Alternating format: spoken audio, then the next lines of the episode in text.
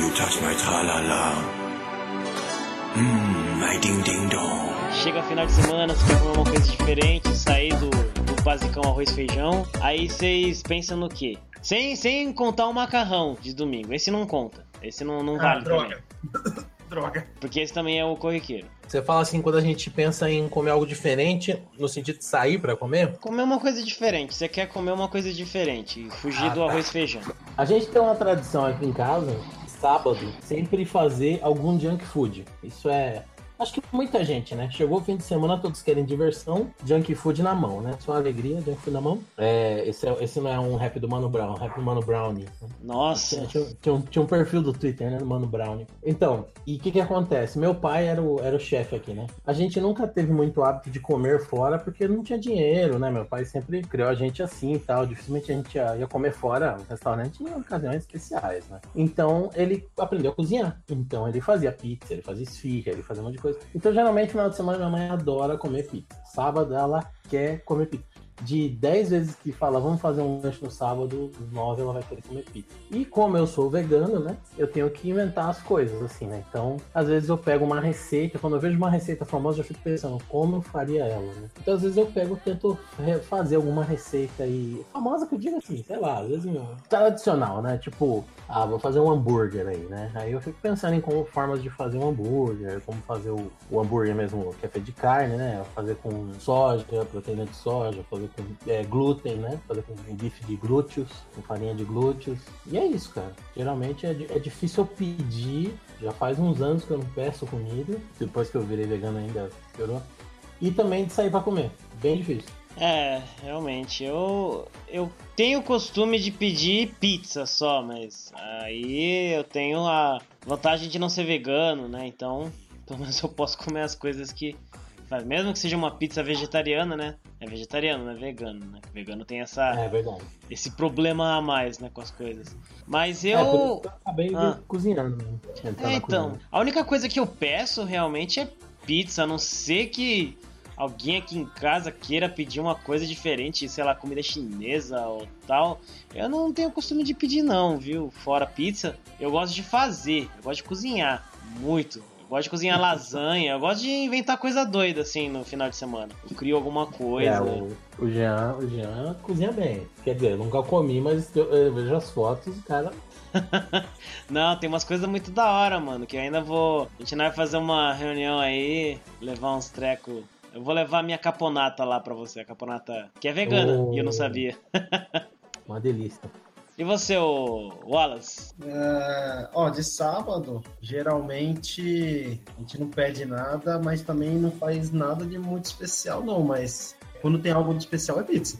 Eu acho que é o mais especial assim que tem, porque chega fim de semana, ninguém quer fazer nada aqui, não, viu? É tipo, você quer? Levanta lá e faz. Ah, não quero. Ah, se vira. Faz- ah, às vezes rola um almoço, mas no sábado, domingo, aqui não, não tem almoço, não tem janta. É, você quer, sei lá, você faz seu lanche, pede pizza, não sei, mas aí às vezes. Às vezes eu falo da vontade, sim, de tentar fazer alguma coisa, só que, sei lá, às vezes eu tenho medo de fazer a cozinha explodir, então eu não faço. É Caraca. porque assim, né? Tem que ser justo, né? Geralmente a maioria das casas, né? Quem faz essas coisas é a mãe. O pai faz vez ou outra. Então, meu, pelo menos fim de semana, a mãe merece, né? Também tá, tá relaxada, tá tranquila, né? Então, É, aqui em casa era meu pai fazia por causa disso, porque minha mãe a semana inteira era cuidando da gente, era cuidando da casa, fazendo comida. Chegava no final de semana, meu pai ajudava ela, né? Fazia. Então hoje em dia quem faz sou eu, não. Minha mãe mora comigo, então eu faço. E ela, às vezes ela me ajuda também, ela ajuda. Às vezes eu vou montando, é, eu vou fazendo a massa e cortando os ingredientes, ela vai montando a pizza, pondo no forno. Então monta a pizza, ela já vai pondo no forno, tirando. Às vezes vai fazendo, principalmente quando tem bastante gente que vai fazer, é, tipo, tem minha irmã, meus sobrinhos, aí vai fazer mais de uma pizza. é, aqui também minha mãe sempre cozinha. Ela gosta de cozinhar pra gente, né? Pra mim e pra minha irmã. Mas tem muita coisa que eu prefiro fazer do que deixar ela fazer. pra falar a verdade. Eu, eu, meu, eu fui ficando mais chato com o paladar, viu? Quando eu fui ficando mais velho com algumas coisas. Não que eu não goste da comida da minha mãe. Eu acho muito bom, muito gostoso. Mas tem coisas assim que eu penso, poxa, isso aqui poderia ser melhor se tivesse menos disso, ou se tivesse aquilo, ou se tivesse desse jeito, sabe? Mas eu ainda acho muito bom. O hambúrguer dela, por exemplo, eu não gosto. Eu não acho dos melhores, né? Mas eu como, eu acho gostoso. mas o meu hambúrguer é totalmente diferente do dela. Sei lá, minha lasanha é diferente, o jeito que eu faço as coisas. Tem muita coisa que eu não compro mais. Molho de tomate, por exemplo, eu não compro mais. Eu compro Ah, no muito melhor máximo. É, então. Eu compro no máximo aquele tomate pelado, sabe? Que se, compra em lata, assim, no máximo. É, tem umas coisas assim que pode, pode parecer meio paranoico na minha cabeça, talvez esteja, mas não totalmente infundado. É o seguinte, quando você vai comer fora, quem te garante a higiene da parada? Ninguém. Exatamente. Isso eu sempre fico. Porque, ó, primeiro, se você for fazer em casa, pra você e pra sua mãe, pra você, pra sua mãe e pra sua irmã, três pessoas no máximo. Então você fala, porra, vocês que, que não são veganos, hoje eu quero comer uma pizza de catupiry, eu vou comprar catupiry. Eu não vou comprar aquele da marca Rumbles. Eu quero comprar É, a amido. a caixa- né, é, amido. Eu vou comprar o catupiry mesmo, original. Aí você compra. Aí você fala, porra, massa, eu vou comprar a farinha de trigo, eu quero comprar, sei lá, da Dona Benta, que é mais caro. O cara que ele vai fazer, ele tem um restaurante, ele faz todo dia. Então ele vai e compra. Se ele comprar catupiry, ele vai se fuder, porque a pizza dele vai ser 50 conto. E a do cara do lado vai ser 30, tá ligado? Então, ele tem que fazer o quê? Bom, acho que hoje em dia a pizza tá 50 conto, né? Verdade.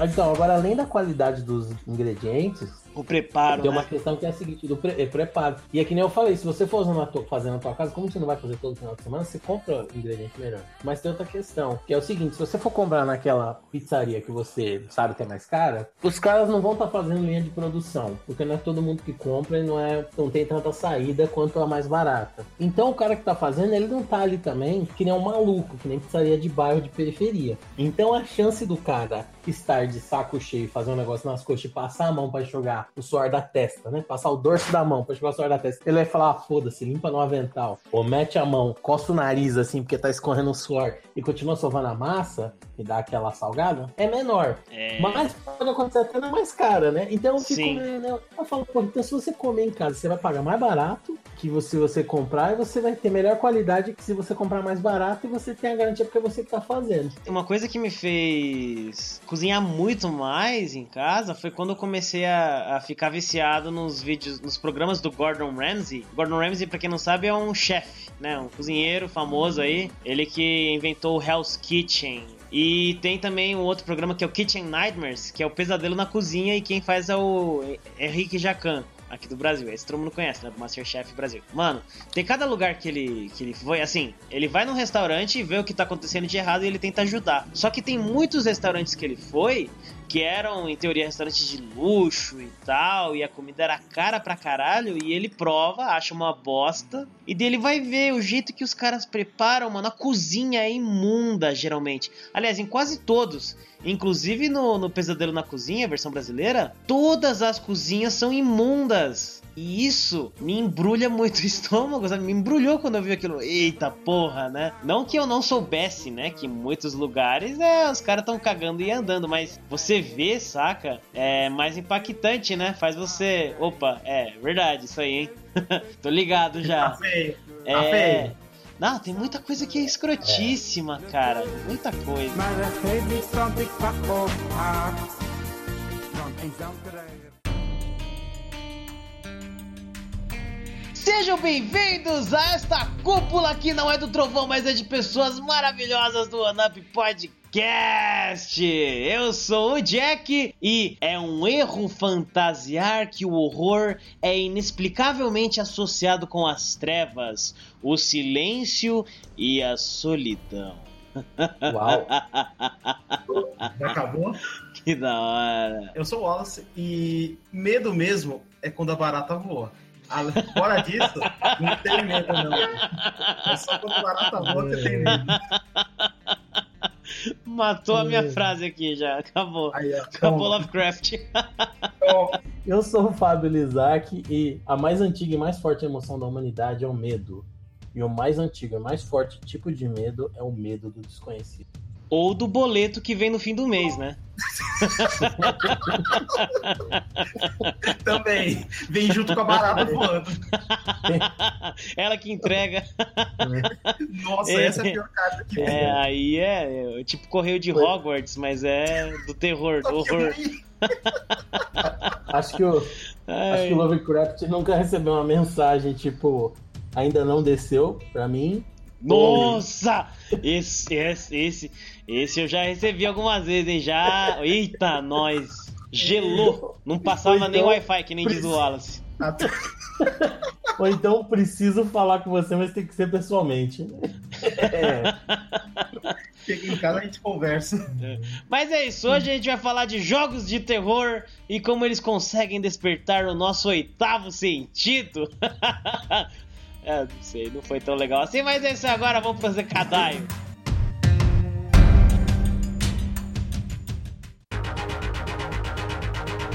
Aê, mais uma sessão de recadalhos e hoje, olha só, a gente tem um anúncio importante, mais um anúncio importante dessa nossa parceria maravilhosa, incrível, né não, Fábio? Ó, muito bom.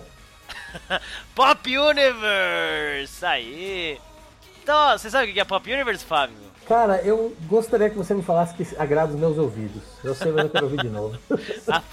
É, a gente sabe, mas nunca cansa de ouvir, né? Quando o negócio é bom, aí é da hora. Mas então, o que é a Pop Universe? A Pop Universe é uma loja digital com vários produtos de temática geek, nerd. Lá você encontra caneca, camiseta, almofada, quadro, squeeze, tem até mousepad, tem caderno. Mano, tem um monte de coisa com os mais variados temas. Você encontra lá de séries, filmes, desenho, tem de Pokémon, tem de jogo, né? Tem do Mario, tem de anime, do Bleach, tem de La Caça de Papel, tem um monte de coisa da hora. Uma coisa que o Fábio sempre fala, tem as máscaras de dormir também, tem os mais variados temas. Cara, as estampas dessa loja, elas são exclusivas. A arte é exclusiva. É a própria galera da Pop Universe que faz, que desenha, que molda o negócio. Então, assim, você vai ter um produto de qualidade e até, por que não dizer, único, né? Claro, se duas pessoas comprarem a mesma caneca, não vai ser tão único. Mas, assim, é só daquela loja. Você vai ter o desenho do R2D2 feito pela Pop Universe. Você não vai encontrar em nenhuma outra loja. É da Pop Universe. Então,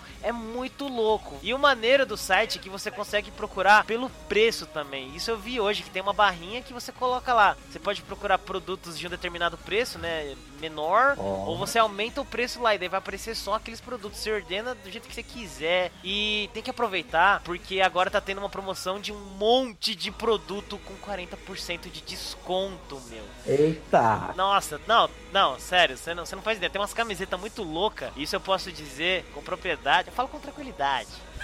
Porque eu- tenho uma camiseta do Rick and Morty que fizeram pra mim, da Pop Universe, e, cara, é muito da hora. A estampa é muito bom, é, é- a qualidade é muito boa. E o preço aqui, ó, tem uma camiseta de, do Bleach, Hollow Mask. Era R$ 64,90, agora tá R$ 44,90. E, cara, tá muito barato. Tem uma E camiseta... essa camiseta é foda. Essa é foda, dá vontade de voltar a assistir Bleach. E eu não curto muito mais Bleach não, velho. Tá lá, muito louca.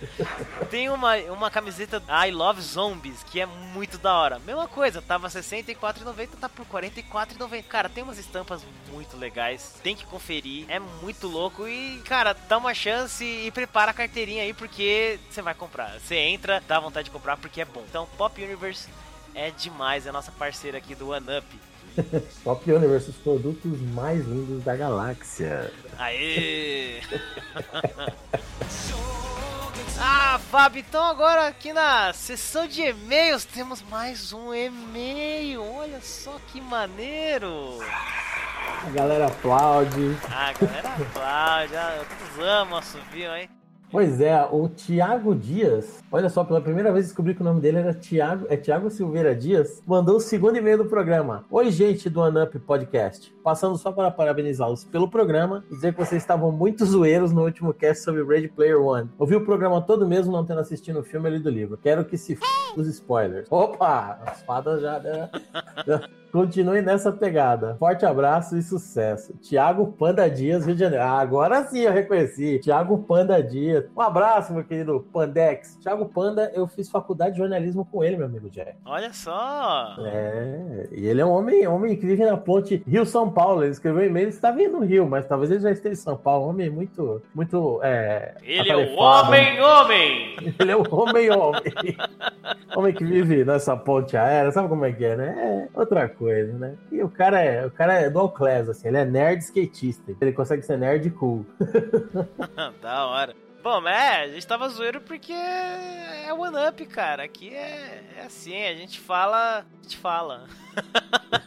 É isso. sem, sem filtro, às vezes, Ele- muitas vezes. É, o Thiago, ele é um homem sem medo, né? Ele é tipo Daredevil, não tem medo, né? Ele é- não leu, não viu, já ouviu o podcast. É isso aí. Isso Assim aí. que eu gosto. Tá Não, Ele certo! falou pra mim. Ele falou pra mim que nem. Até do, do, do Vingadores ele já tinha tomado todos os spoilers. Falou que não tá nem aí. Cara, cara é da época do Dragon Ball, entendeu? Episódio Eita. Goku morre, né?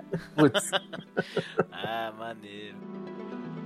As pessoas podem não ter medo de spoilers, mas eu tenho certeza de que ficarão com algum medo por alguma lembrança ou de alguma coisa aqui, porque esse episódio de hoje está um horror show aí, ó.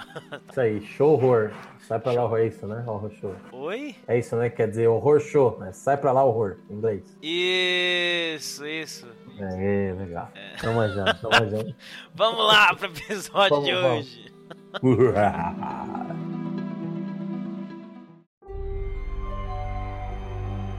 Então o tema hoje é horror. Vamos falar de jogos que despertam uma das mais primordiais emoções humanas, o medo. Como diria Lovecraft, né? Na frase que o Fábio né? Aqui pra abrir nosso programa. Mas é isso, né? Vamos falar de jogos de terror. Eu proponho aqui nessa primeira parte a gente falar um pouquinho da evolução do gênero. Começou em 1972, olha só, o primeiro jogo de terror, Haunted House, pro Magnavox Odyssey. É, era, era ruim. era ruim. Você pegava lá o plástico, né? Tacava na TV, porque o Magnavox Odyssey era assim, né? Você colocava um cartucho e tinha luzes na tela e você colocava uma tela na, na, na, na Nossa, TV.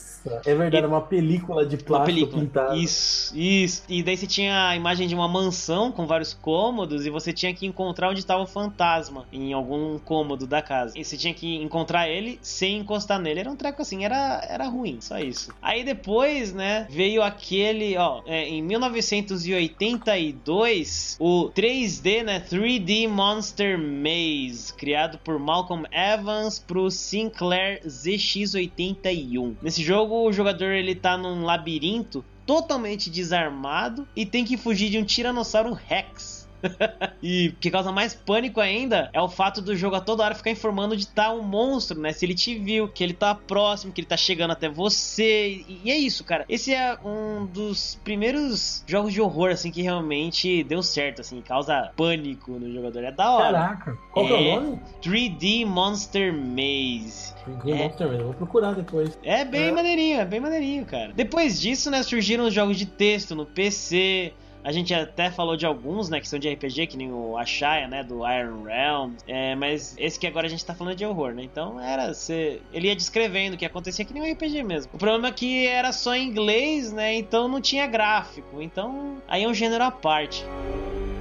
Agora deixa eu falar de um que é muito importante, porque ele ah, foi por causa dele que surgiu um jogo que deu origem a uma franquia mega conhecida aí que redefiniu tudo. 1989 pro Nintendinho tem um jogo feito pela Capcom chamado Sweet Home. Já Opa. ouviram falar?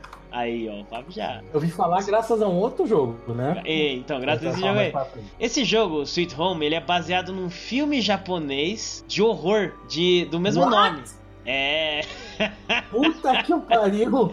O- a história do jogo é a mesma do filme. Tanto é que o diretor do filme, do jogo, né, o Tokuro Fujiwara, ele disse que ele só pegou o filme pra se basear, né? É bem isso mesmo. Enfim, né, no, no, no filme e no jogo, né, cinco personagens, eles ficam presos numa mansão e eles são atormentados por um fantasma. é, então você, não- você nunca ouviu falar do filme, né, Fábio? Eu não, não. cara. Nem, nem, nem o Wallace. Não, Caraca, estou chocada. também. É, tô passado. Mas então, é que o, o filme, ele não saiu de lá também. Ele é bem obscuro, bem obscuro, que nem o jogo.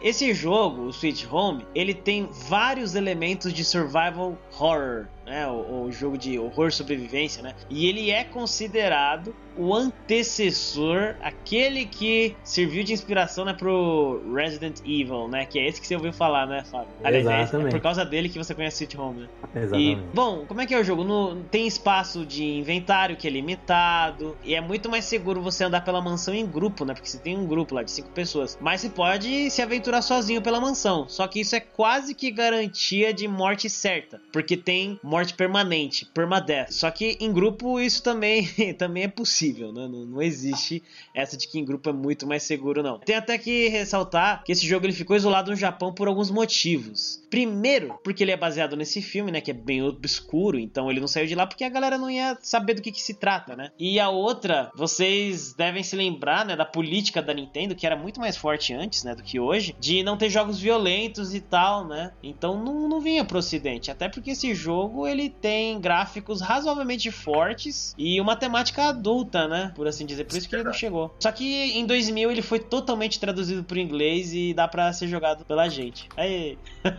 pra quem tiver curiosidade. Tradução por fã, né? Feita por fã. Se eu não me engano, é. Eu acho que ele foi traduzido assim, ROM, né? Devido ao sucesso do, do Resident Evil. Porque o, o cara que é healer aí, o Chikuro. Como é que é? Chikuro Fujiwara. Ele, ele, ele produziu também, foi um dos do Resident Evil. Tokuro, Tokuro Fujiwara, ele foi um dos produ produtores do Resident Evil, né? E É. as pessoas, tipo, sempre quando viram Resident Evil, a primeira coisa que falaram foi é, baseado em Alone in the Dark, isso daí, né? E aí os caras, não, não, é the Dark. Foi Home Sweet Home. Mas, mas, mas isso a gente já tá pulando pra 96, né? Acho que tem que voltar um pouco.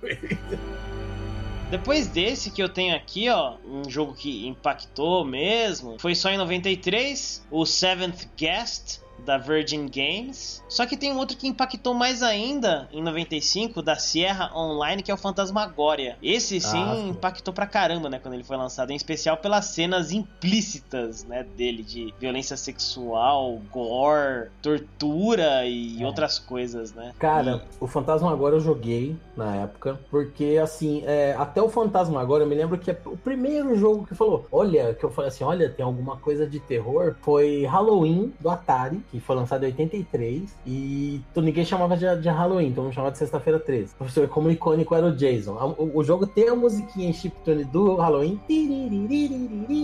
mas a gente chamava de Sexta-feira 13. E aí depois disso, veio muitos jogos que tinham a temática de terror, mas não eram terror. Tipo, esses jogos aí que você tá falando é muito de PC, e cara, ninguém, ninguém que nasceu na década de 80 teve PC quando era criança, né? Verdade. PC quando era adolescente, pais não tinham grana, na época tinha as leis aqui tinha o, com- é, era fechado pro comércio internacional, pro comércio de produtos internacionais, então era muito caro você ter um computador, então foram poucos que jogaram, né? E nos consoles, os jogos eles tinham temática, né? Então, por exemplo, um jogo que a gente pode citar que tem uma temática é Castlevania, que é uma temática de terror. Um jogo que, inclusive, eu, eu pensei, né? Eu falei, porra, acho que depois do Halloween veio o Doom. Mas, cara, na minha cabeça, o Mortal Kombat ele sempre é mais velho do que, do que ele é. né? Ele é sempre mais novo do que ele é. Porque ele veio depois do Street Fighter, né? Mas eu tava pesquisando aqui Mortal Kombat de 92. Caralho, é de antes do Doom. Doom é de 93. Pois então é. Mortal Kombat é muito velho. Eu acho que ele, quando ele chegou, ele chegou no arcade. É, o legal do Mortal é que eles fizeram porque os programadores, os artistas, eles não tinham habilidade dos japoneses pra fazer aquela pixel art de ir pintando os pixels e formando um personagem, né? Então eles usaram aquela técnica de, de rotoscopia, né? De filmar o ator. E o que que acontece? Uma coisa que eles usaram pra chamar a atenção foi o gore, foi o sangue, foi tripla. Novamente, não é de terror, mas a temática, né? Tá ali, violência. E eu acho que por ser um arcade que fez muito sucesso, ele, ele abriu as portas, tá ligado? Porque ele é de 92, e depois dele veio o Doom, talvez coincidência, né? Mas assim, acho que ele fomentou o mercado a falar, pô, molecada gosta disso, gosta de tripa, sangue, essa... É, adulto tem- não gosta disso. Você tá falando desse, eu lembro, sem pensar duas vezes, do Splatterhouse, né? Que Splatterhouse, é o que eu ia falar. é isso, é tripa. É, isso eu queria comentar mesmo, porque esse aí, cara, eu, eu não joguei na época, mas eu joguei um pouco depois e. e mano, eu joguei muito esse jogo. É muito bom, mano. Mas Muito a, bom, a- cara. a violência dele era, era da hora, sabe? Era divertida. Não que. É, Teve. e, tipo, o 2, ele, ele só chegou no nos Estados Unidos através de máquina pirata, bootleg, assim, nunca foi lançado nos Estados Unidos, por causa da polêmica. Só que aí saiu uma versão pro Mega que era mais leve, né? Aí quando saiu o Mortal Kombat em 92, em 93 a Namco caprichou, porque o Splatterhouse 3 do Mega, cara, puta, era, era um banho de sangue, tá ligado? E era exclusivo do Mega Drive. Era um banho de sangue, caramba, era tripa, vômito de monstro, gosma, demônio. Eu acho que o Mortal Kombat teve um papel importante nisso daí, de começar a trazer a temática Sim. do, do Ah, terror. Ah, ó, só pra fazer uma menção honrosa aí, que eu tenho alguns gameplays lá no, no meu canal, é, no, no Torre Pop, o The Immortal, do Mega Drive. Também é um jogo que tem uma temática bem de terror, né? Ele é um- uma espécie de um adventure RPG, você vai andando numa dungeon com um mago, e tem, tem goblins, tem demônios, é bem sanguinolento também o jogo. Cada vez que você luta com um goblin, quando você mata ele, o, o mago ele dá um- uma espécie de um fatality, assim, né? Ele- e antes do Mortal, isso, né? Acho que o The Immortal é de 91, ele, ele tinha até pro NES antes, é um jogo bem antigo. A versão do Mega é a versão, assim, definitiva do game, mas ele tem execução e tudo mais, é, é legal. É, eu vi o seu gameplay. é bem legal.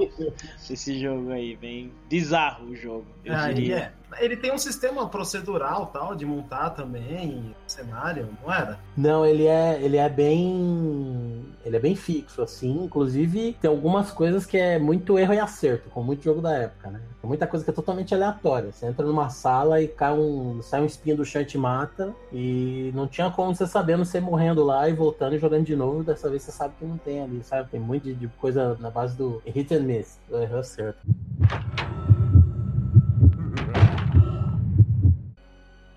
Já que você falou de temática, eu vou até falar de um que não é velho, né? Já não, nem, nem vou falar muito de, de jogos mais velhos, porque eu já vou falar de, de um aí que todo mundo conhece e tal, mas de um jogo que tem a temática, ele é mais recente, mas ele tem a temática do horror, que é o Terror Dome, Rise of the Boogeyman. Ah, É o de luta, não é? Isso, o jogo de luta, que ele é. Bom, olha o nome, né? Domo do Terror. E os personagens do jogo são todos personagens icônicos de filmes de terror, né? Tem o Michael Myers do Halloween, o Ghostface do Pânico, o Leatherface do Massacre da Serra Elétrica, o Fred Krueger, o Jason, o sei lá, o Pumpkinhead, o Pinhead, tem um monte, né? tem, tem o Maniac Cop, tem, tem personagens Tem. de filmes muito underground. Né? Tem. o Pinhead tem. do, do Hellraiser, né? Sim. Bom. É, tem até o Ash. o Ash do. Eu acho que tem dois do Jasons, né? E tem dois Jasons. Clássico Tem e o, e o zumbi. Enfim, tem esse jogo aí que tem a temática de horror, né? E é de luta. É bem maneiro. Eu gosto muito dele, é de graça, dá pra baixar. Vou deixar o link aí, vai. A gente vai deixar o link na descrição pra baixar Boa. aí. Vai sair o 2 ainda, eu acho que tava em campanha de Kickstarter, uma coisa assim. E eles queriam fazer com personagens que não tem copyright. Que a gente falou, é, tinham jogos com temáticas e tinha um, jo- jogo ou outro ali para os poucos favorecidos que podiam jogar no PC que tinha uma temática de terror. Mas eu acho que um grande avanço que veio fomentando o jogo de terror, além do Mortal, que foi assim. O Mortal eu acho que ele trouxe a violência e outros jogos vieram trazendo jogo de terror, foi o advento do CD-ROM. Porque o CD-ROM ele tinha uma capacidade de armazenamento maior e de vídeos comprimidos, né? É, eu me lembro que o primeiro jogo assim a causar no sentido de caramba, esse jogo é de terror e violento, além do Mortal, porque o Mortal meio que foi responsável pela criação do ESRB, né? não sei se vocês sabem. O, o Mortal gerou uma discussão que as pessoas começaram a falar, pô, tem que dar um jeito, mas tem gente que quer jogar, não sei o quê. Aí criou o selo de, de classificação do jogo. Até Mas o próprio é, Splatterhouse entrou nessa, nessa brincadeira aí, né? Que ele meio Exato, que. também. Na frente do primeiro Splatterhouse tinha lá classificação. em- Como é que era? Não era aconselhável para menores de idade, não sei o que, e para os fracos. e daí na parte. é. É, o que dizia lá. E daí na parte de trás dizia. De 10 anos pra cima. Então ele meio que cagou um pouco pra isso. Daí depois gerou uma polêmicazinha e tal. E o 3 que veio certinho. 3 em diante. Tá escrito embaixo assim, bebe leite, caralho. É, Caraca. Aguenta, bebe leite. E em 92, no mesmo ano do Mortal, outro jogo que fomentou também essa criação de SRB foi o Night Trap do Sega CD. Que o Night Trap ele também usa, fazia. Com o advento do CD, é, as, a galera começou a achar que o futuro era o Full Motion Video, o FMV, né? Que é o usar vídeo e tal para fazer o jogo, usar aquela tecnologia do Mortal de filmar atores. E o Night Trap ele era um filme interativo, você controlava as câmeras de segurança de uma casa, tinha uns adolescentes, você ficava assistindo um monte de adolescente, ou seja, um terror mesmo, né? Um reality show de adolescente, imagina. Você ficar assistindo. Desculpa aí os ouvintes jovens da gente, aí tá nada pessoal, gente, mas eu sou velho. É que e é o aí... som dos adolescentes daquela época, é pior ainda. É, E Imagina exato, eu que exato. acompanho o crescimento de adolescentes. É, é. um pesadelo na Terra. Guerreiro, guerreiro. E aí o que acontece é, você ficava vendo umas garotas fazendo um pijama party, ficava vendo coisas assim, aí tinha uma hora, tinha hora que mulher ia no banheiro, tinha uma certa uma, uma, leve nudez ali, mas tinham caras invadindo a casa. E aí eles assassinavam os adolescentes, tinham uns caras de máscara. E o seu papel era o quê? Ficar mudando nas câmeras até a hora que você pegava alguém entrando na casa. E aí toda a sala tinha uma armadilha. Então na hora que o cara pisasse num ponto, chegasse num ponto ali perto da armadilha, você acionava, tipo, abria um calabouço, abria um alçapão, o cara caía. é, e aí você salvando os jovens. Só que era uma merda, porque você tinha que ficar, tipo, assistindo. O único jeito de você não ficar assistindo, mudando de câmera sem parar que nem um louco, era você decorar tantos minutos entre um cara incômodo tal. E foi um dos primeiros, né? Aí eu acho que depois veio. Acho não, né? Depois veio o Fantasmagória mesmo em, em 95, que o, que o Jean já falou. E o Fantasmagória também gerou muita polêmica, porque tinha até uma cena de estupro, né? E, cara, eu joguei o Fantasmagória e ele, ele foi produzido pela Sierra, que foi uma grande soft house, né? Ela foi fundada pela Roberta Williams e pelo Ken Williams, que foram. fizeram uma puta contribuição. Aquela era de ouro da LucasArts de Adventure, antes da era de ouro da LucasArts, quem veio foi eles. Vieram com o King's Quest, que teve um remake recentemente, tá aí no Steam. Vieram com o Laser Sweet Larry, né? Que era aquele carinha baixinho, careca, que ficava dando em cima da mulherada e tal. É, e aí o, o Fantasma agora ele eram sete CDs, cada CD era um dia da semana. E a Roberta ela demorou oito anos para fazer o jogo, porque ela escreveu o roteiro, mas ela, a tecnologia ainda não estava boa o suficiente para ela fazer o que ela queria. Só quando o advento do CD que ela conseguiu fazer e filmar e tal. E o legal dele é que era uma mulher que o marido era fotógrafo, ela era escritora, e eles compram uma mansão lá por uma pichincha. Só que o marido dela sai para tirar foto da cidadezinha do interior e ela fica na casa. E conforme ela vai ficando na casa, ela vai pesquisando os donos da casa e o patriarca lá, ele ficou louco e matou a família inteira. E cada dia, o final do capítulo era você chegar no final do dia, trocava de CD. No final de cada dia, ela descobriu o destino de cada um dos membros, né? Então sempre terminava com uma cutscene violenta pra caralho do cara assassinando alguém da família, a, empregada. E era bem foda, era, bem dirigido, assim, né? Com a qualidade, não devia nada pro filme terror. E causou esse jogo, causou. E foi, aí sim foi o primeiro jogo que eu joguei e falei: ok, estou com medo da porra, tá ligado? Jogando de madrugada.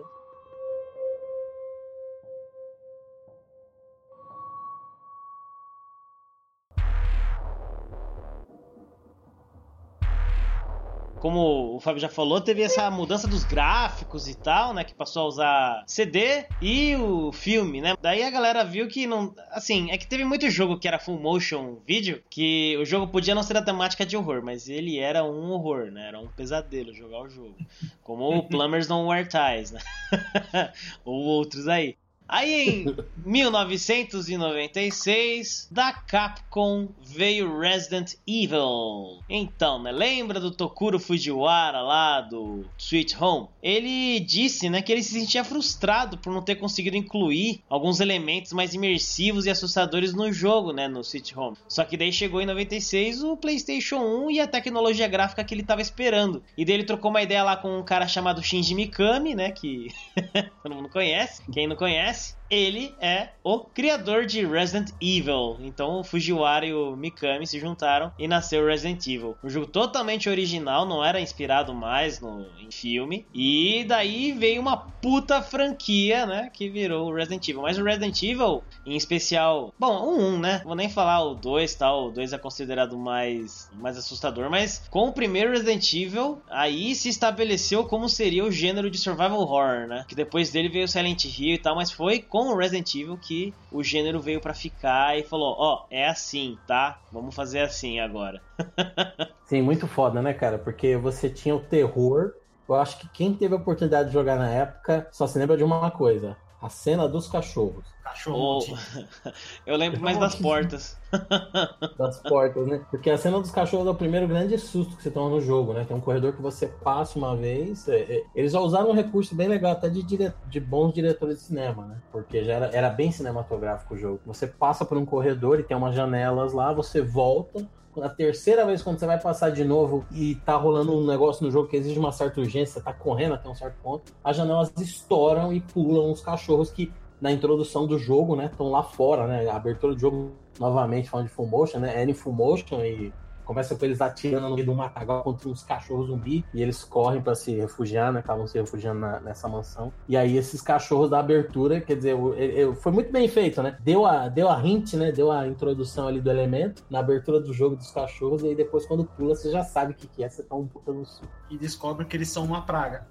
É, E passa a pegar raiva deles. Realmente, realmente. Inclusive, é, essa cena ela teve um- algumas alterações no, no HD Remaster dele. Não sei se vocês jogaram o HD Remaster. a cena do- dos Ainda não. cachorros. Não, é, é que na verdade esse, esse remaster ele foi primeiro feito no GameCube, aí depois saiu, né, um tempo depois, o HD Remaster, que ele, vem, ele veio para o PS4, né, o Xbox e o PC. E aí teve algumas alterações, inclusive a. Quer dizer, a- aquela da porta que o Jean falou até, né, que o Wesker manda você ir, né, você ir explorar a mansão, você é teimoso, vai lá e toma aquele sustinho na porta. Só que nessa versão, o cachorro entra na mansão. E aí você tem que brigar com Não, mais. não, é, é- é- não, é que assim, acho que o Jean falou, lembra da porta, eu acho que ele quis dizer do- dos loads da porta, não foi isso, Jean? É, sim, dos Ah. loads de porta. Porque. É, eu tenho um histórico de ódio com isso, né? Por causa dos loadings, que eles eram.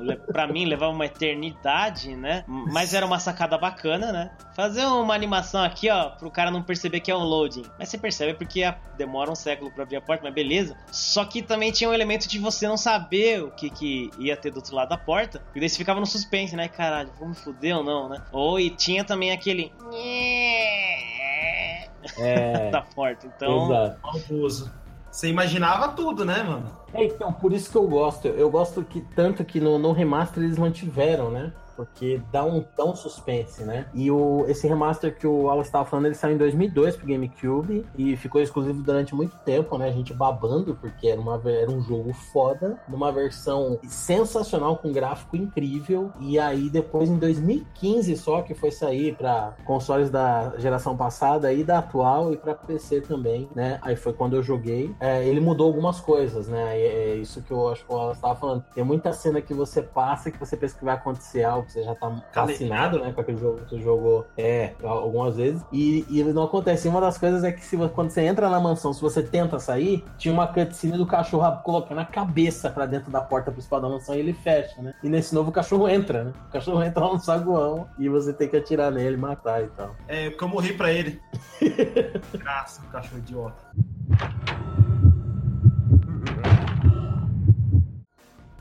Eu acho que uma coisa também que é interessante é que eles falam que a inspiração foi Sweet Home, né? Mas eles começaram a falar que a inspiração é Sweet Home, eu não duvido, né? Até eles chamaram o produtor, mas visualmente tem uma inspiração muito forte em Alone in the Dark.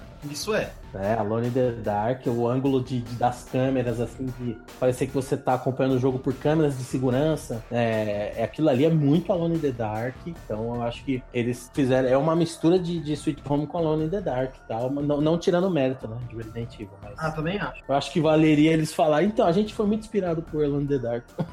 É, Só o mérito, né? o Alone in the Dark é de 92, né? Então, com certeza. É, eles usavam já uma câmera que era uma coisa de cinema. Até o bagulho de, de ter puzzle, né? Quebra-cabeça e mansão. Enfim, tudo isso é do Alone in the Dark e.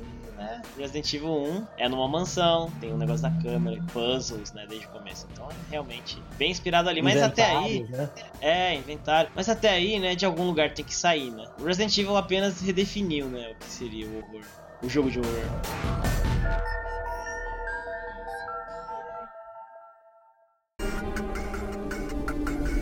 É, já que a gente já estabeleceu mais ou menos, né, como que surgiram, é, quem estabeleceu aí como que vai ser um jogo de horror e tal, dando uma rápida rápida ah, definição, entre aspas, do que seria um jogo de horror, de survival horror, né? Ou esses jogos que a gente tá falando, o jogo ele seria assim: ó, você tem um protagonista que geralmente você está sozinho, uh, você tem poucos NPCs, né, poucos aliados do seu lado. Você vai enfrentar uma horda de inimigos ou uma entidade, né, às vezes, ou alguma outra coisa, uma mansão talvez, não sei. E você tem recursos limitados. E quando você consegue alguma arma e tal, se é que você tem a chance de lutar, muitas vezes as suas armas elas dão pouco dano, né? Então isso aí já deixa meio, né, paranoico o negócio. É, e você tem que basicamente basicamente sobreviver, é, né? Porque basicamente sobreviver. Survivor, né? E isso muitas vezes, como eu falei, né? Você luta, mas em boa parte dos jogos, né? Que daí virou outro tipo de jogo de terror, que você não tem arma. Você tem simplesmente que contar com a sorte e resolver quebra-cabeça. Contar com a sorte, eu digo, de não ser notado pelos, pelos inimigos, né? Ou sorte ou habilidade, né? Tudo faz, mas você não tem como lutar. Então você tá lá à mercê do destino. mas é, é isso, né? Isso seria uma definição bem simples de um jogo de terror, né? E daí teve vários jogos de terror que surgiram. Tem um que eu lembro aqui direto que eu joguei um pouco que é o Dino Crisis. O Dino Crisis. Isso. É, tem, então, tem um que ele é totalmente inspirado em Resident Evil. É que ele, é, ele, veio, ele veio um tempo depois, ele é de 2004, que é o Obscure do PlayStation 2. Na verdade, assim, a maioria dos jogos que eu, que eu trouxe hoje, eles são da época do Play 2, porque eu admito que eu, eu não jogava muito jogo de terror no Play 1. No Play 2 eu comecei a jogar um monte mesmo, porque eu acho que eu perdi o medo no Play 1. Então, aí quando eu Então, peraí. É, antes da gente falar do Obscure, vamos falar do, do Silent Hill, né? Ah, pode ser, pode ser então. É, é, na verdade, eu, eu, eu, eu, ia contar a minha história com o Silent Hill, porque Silent Hill foi o que me fez perder medo de jogo de terror, né? Ô, louco, aconteceu o contrário com você? É, então, foi mais ou menos assim. Eu tinha, eu tinha um cagaço de Silent Hill, né? Que, assim, foi o primeiro jogo de terror que eu tive no Play 1. E aí, qual que, qual que foi a coisa? Ele era difícil, assim, pra mim, na época, ele era meio complexo, né? Porque, realmente, o jogo não, não te dava muita informação quando você tinha que ir. Você tinha que ir, e ainda assim, então, não, não entendia inglês, né? Então, imagina. Aí, era, era complicado pra mim. Eu já tinha cagaço, eu não continuava o jogo. Aí, uma vez, tinha um colega meu que falou, vamos jogar um Silent Hill? Eu falei, que manda jogar Silent Hill que eu, tá louco? Aí, não, não, zero rapidinho, eu vou te mostrar. Eu falei, não, modo difícil, não, vamos lá. Aí ele pegou e zerou Silent Hill em uma hora e vinte minutos. Aí eu olhei assim e falei, cara, eu tenho medo disso. E tipo, aí eu aprendi, né, a zerar tudo, vi que não é, viu que tipo, o jogo na verdade era, era bem fácil, era só você pegar as manhas, tinha até uma manha secreta para matar o último boss. E aí depois disso eu eu não tive mais cagaço de Silent Hill. Eu, é, eu... acho que eu tinha, eu tinha medo da dificuldade e não do jogo em si. É, realmente é um jogo bem difícil. Ele sim leva, né, aquele lance de você ter poucos recursos e tá meio vulnerável, né, mas a sério. Bastante. Realmente, realmente essa é a sua situação. Mas antes dele, porque o Silent Hill ele, ele é de 1999, se eu não me engano, é isso mesmo? Um. O, tem um que é de 96, que é o Clock Tower. Então, Clock... Eu, não, eu, não, eu, não tinha, eu não tinha coragem não nessa época. o Clock Tower, cara, eu acho que muito do medo do Clock Tower é porque ele, diferente do Alone in the Dark e do Resident Evil, o Clock Tower ele era um point and click. Então você tinha tudo da perspectiva de primeira pessoa. E tem um assassino que tá atrás você, uma coisa assim, né? Eu não sei, eu não joguei, eu não, eu não vi graça no jogo, eu não, não gostei quando eu vi. Então eu nem joguei, mas ele é um jogo, né? Que ele marcou época aí também. Aí tem o Silent Hill. O Silent Hill ele também ganha muito pelos gráficos dele, né? E eu digo gráfico não apenas na qualidade gráfica, na potência gráfica do PlayStation da época, mas eu digo também pelo desenho, né, dos personagens, do mundo, né, da mitologia toda que foi criada em cima, né? Porra, e o era... Pyramid Head e os monstros, as enfermeiras, as coisas todas bizarras. É, e era muito mais psicológico, né? O, Silent Hill, ele mexia mais com a parte, né, do, do, medo, medo mesmo, não, não um psicopata, um, um slasher, né, que o pessoal chama no cinema, né? Não é, não é o slasher no Silent Hill. O Silent Hill é uma coisa que você tá mexendo com, com algo que tem na mente da pessoa e não dá pra você brigar, né? Briga com isso, fisicamente. Então... É, exatamente. O, o Silent Hill, eu acho que ele foi um. Por exemplo, o Resident Evil 2, ele já eu acho legal porque ele já trouxe novidades, assim, inovações, foram muito legais, mas pra franquia, né?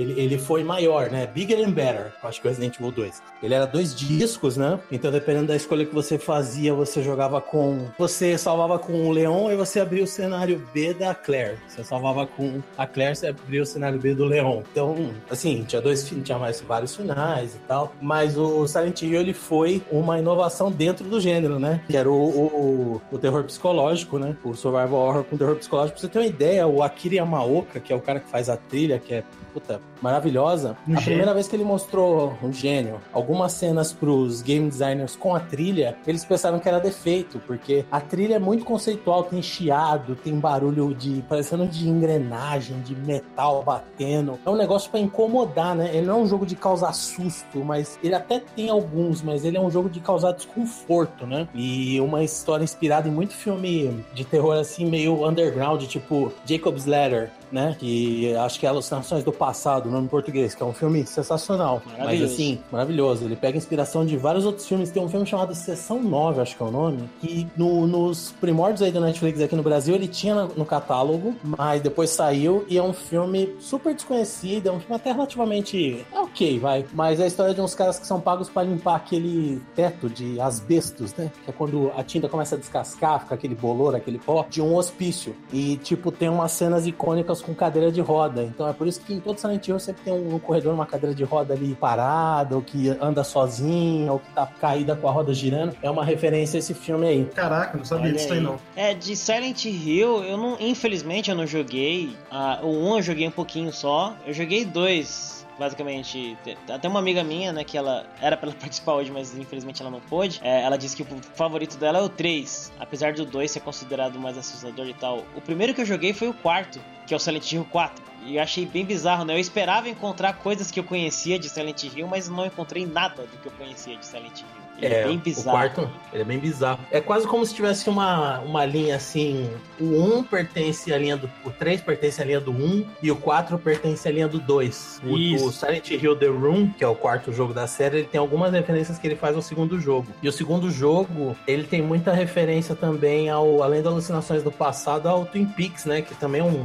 Como eu já falei até no One Up Flash, né? Que a gente fez, Twin Peaks influenciou muito, muito o jogo e Silent Hill é um deles. né? Eu acho que é bem mais psicológico o 2 e o 4 do que o 1 e o 3. O 3 é um pouco literal na, no, do enredo, falando do enredo. É, isso Sim. é verdade. Mas assim, o que você falou, já, do 2, né? Que ele é o. Muita gente considera o melhor. é, Assim, eu considero o, o, o melhor porque ele é o meu favorito, não porque assim, nossa, melhor Silent Hill. Mas.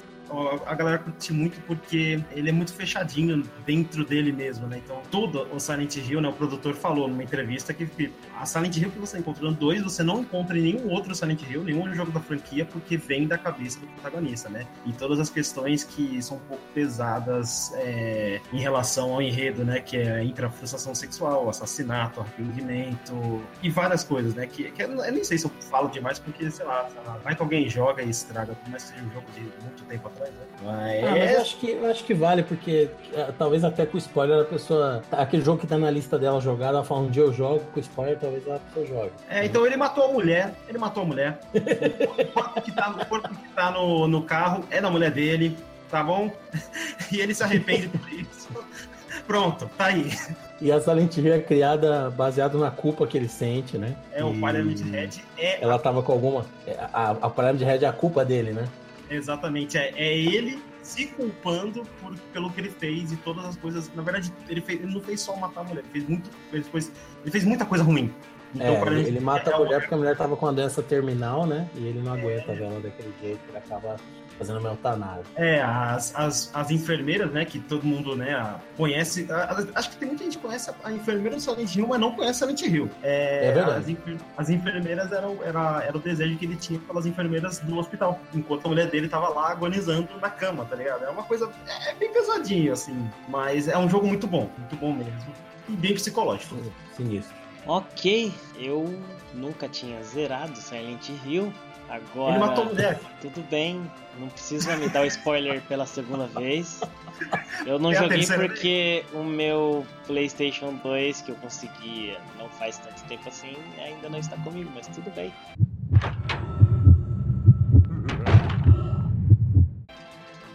O outro Silent Hill que eu joguei é o Shattered Memories, que é do Nintendo Wii. E ele é um outro que apresenta uma mecânica diferente e ele é bem legal. Ele, é bem maneiro, eu gostei muito mais dele do que do Silent Hill 4, até por causa dessa mecânica. No Silent Hill Shattered Memories você visita um psicólogo, um psiquiatra, uma coisa assim, e daí vão acontecendo coisas de acordo com o seu perfil psicológico, porque ele vai te fazendo perguntas e daí você vai respondendo, né? As coisas, coisas de psicólogo mesmo. É bem legal. E ele é uma releitura, aparentemente, do Silent Hill 1, pelo que eu entendi. Do, é, Sim. Acho que era do. Esse mesmo. É bem maneiro É, esse isso jogo. é. Esse jogo, ao mesmo tempo que ele tem umas ideias muito boas, o povo ficou meio puto porque ele reinventa toda a história do 1, né? Mas eu vi umas cenas de gameplay, uma coisa que eu achei muito legal é as perseguições, né? Porque ele tem um lance que Sim. começa a congelar tudo ao redor e quando começa a congelar, geralmente no Silent Hill as coisas começam a ficar podres, né? Ficar com aquele, ficar com esses asbestos aí na parede, ficar enferrujado. E quando tá virando do Silent Hill para aquela outra dimensão, que é uma dimensão entre a, reali- a nossa realidade e o inferno. né? É, conforme foi passando os outros jogos, Silent Hill foi é, estabelecendo que existem vários níveis, né? E o Silent Hill já não tá no nosso nível da realidade, ele já tá com um pezinho lá no inferno. E aí no nesse Shatter Memories começa a congelar as coisas, né? Você tem que correr e é muito Sim. tenso porque a câmera fica pegando o cara correndo e olhando pra trás e nossa, mano, é muito tenso. É bem da hora isso daí. Você corre e se esconde, tá? É bem maneiro, bem maneiro mesmo. Eu queria fazer só uma menção honrosa pra um jogo meio desconhecido, mas que era muito legal. Ele chegou até até uma continuação pro Play 2 que eu nunca joguei, que era de um garoto, era a câmera era igual Resident Evil, do Play 1 chamado Galerians. E era um garoto que tinha poderes psíquicos. Vocês lembram disso? Eu lembro, nossa, muito bom o primeiro, mano. Só o nome Esse eu jogo conheço. era muito legal, cara. Era, é que a jogabilidade dele era meio tosca. Imagina, se, se pra época era tosca, hoje em dia é injogável. Mas Sim. ele tinha alguns discos e tal. Ele tinha um, um gráfico já meio bem estilo japonês mesmo, né? O visual dos personagens, a arte. Era de uma soft house japonesa. E o cara era psíquico, era uma coisa assim, bem Akira. Você ia usando os poderes, mas é um jogo bem sinistro e bem interessante. Esse jogo é muito bom, cara, do primeiro.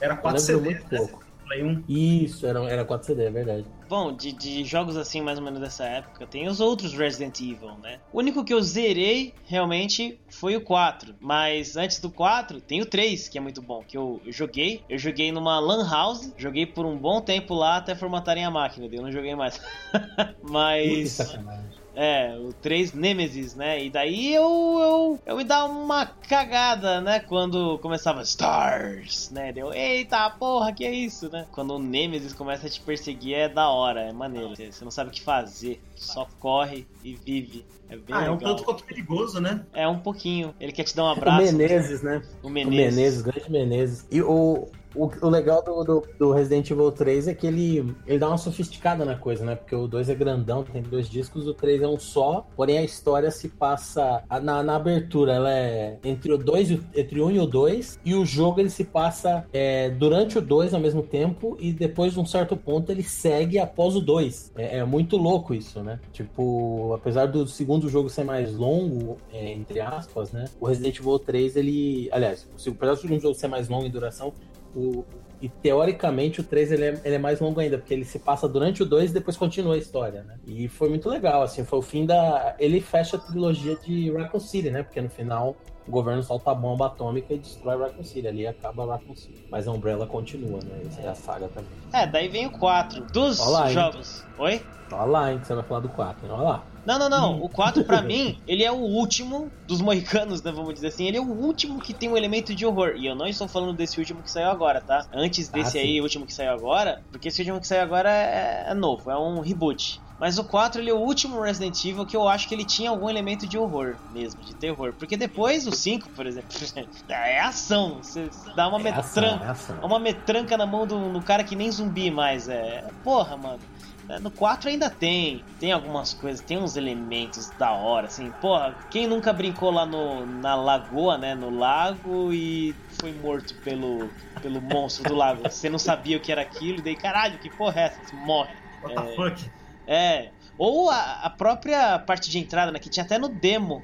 Eu lembro de um, um Anime Friends que eu fui e tinha lá, era a época que ia lançar o Resident Evil 4 e tinha o demo do Resident Evil 4 e era numa cabine. Você ia lá sozinho, tudo escuro e jogava. O demo que Caraca, era que da hora. é, era bem da hora. E você jogava até a hora que você tá lá no vilarejo e daí sai um mano lá da Serra Elétrica e essa parte dá um puta medo, né? E tensão e tal. E daí você mata ele e o demo acabava aí, né? Quando abre o jogo, né? Aparece já Resident Evil 4, não sei o que. É bem, é bem isso mesmo, a entrada do jogo. É muito maneiro esse jogo. Mas esse jogo, Muito, eu. É, é que eu acompanhei o, o, o Felipe, né? Que ele era muito cagão pra jogos de terror.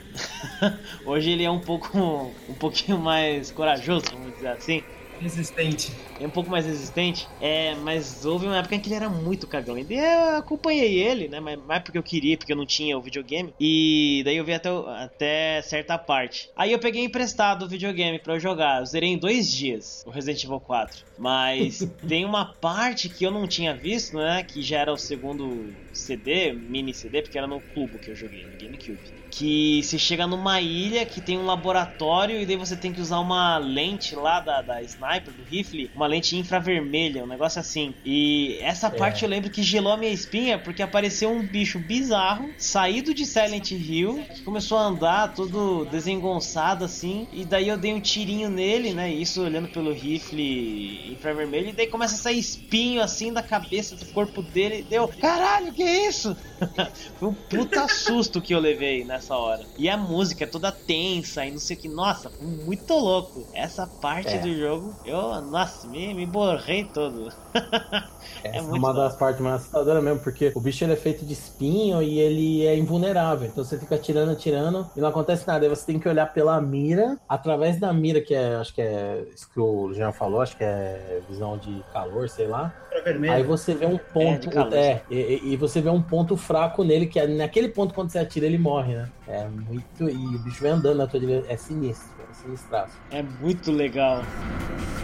É, depois a franquia virou ação, né? Não, não é mais de terror e tal. Até que veio o novo Resident Evil. Se chama só Resident Evil, Resident Evil 7? Como é que é o nome agora? Resident Evil Não, 7. ele, ele é Resident Evil 7 e quem jogou, assim, ele falou que é, é, é- é só em primeira pessoa, mas passada a introdução, que parece muito Amnésia, parece muito Outlast, ele é Resident Evil mesmo, com máquina de escrever, com perfeccionado, com erva, com tudo é, zumbi e o caralho. Então, Eu joguei o 7, eu não zerei, mas o tanto que eu joguei, cara, curti pra caramba mesmo. Foi bem. É, eu tomei um susto. Tomei. Ele foi um bom jeito dele voltar, viu? Foi, foi. Porra, tava uma. Ó, sem, sem medir as palavras, tava uma merda Resident Evil. tava uma merda. Tava, uma Tava. merda. Eu vi o 5 eu, que porra é essa?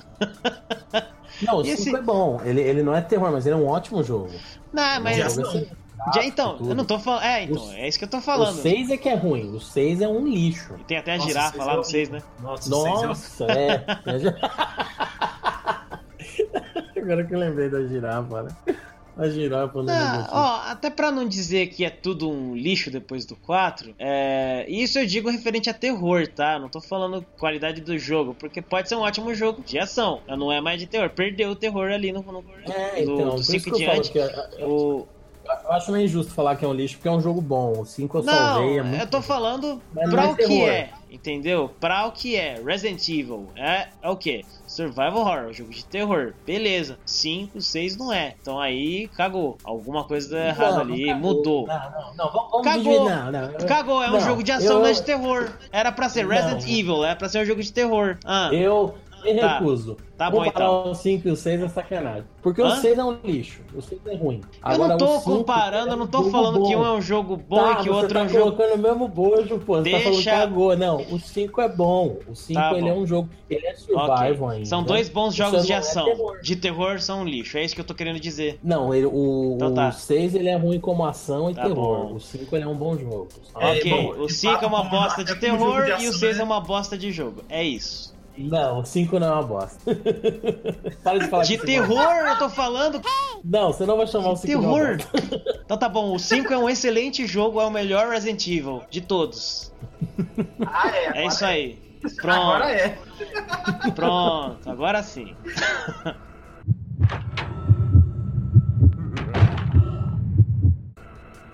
o Resident Evil, quando chegou no 4, eles precisavam inovar, né? É, três jogos com a mesma forma, os caras já tiveram essa visibilidade que, ó, acho que um quarto jogo do mesmo jeito não vai rolar. E era um jogo que todo mundo era muito fã, né? Então quando eles mudaram a câmera e tudo, quem viu torceu um pouco o nariz, a cena de ação, mas no final deu muito certo, tanto que com o tempo as notas, é, com o passar do tempo, o jogo foi envelhecendo muito bem, foi tido como um dos melhores Resident Evil, né? E chegou no 5, aumentou mais ainda a ação, né? Ficou um jogo que é tenso, é survival, mas é ação. Só que pelo fato de que Resident começou a caminhar para ser um jogo cada vez mais de ação e ele era um dos carros-chefes da indústria de jogos de terror, o que aconteceu? A indústria falou: peraí, jogo de terror não está vendendo mais. E de certa forma, as pessoas estavam muito cagona, porque começou a ter jogos japoneses, o japonês entrar na brincadeira, e japonês não brinca quando é pra. Ah, é medo? Você quer? Filha da.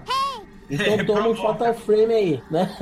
Então, os caras vieram com Fatal Frame, cara. Calma, E, tipo, calma. Antes de, de passar pro Fatal Frame, deixa eu falar de um que é de Resident Evil também. E tá conectado com isso aí que você tá falando. É, tem o Resident Evil The Umbrella Chronicles. Que é do Wii, é maneirinho até, mas ele é muito mais ação, até porque é on rails, saca? Sim.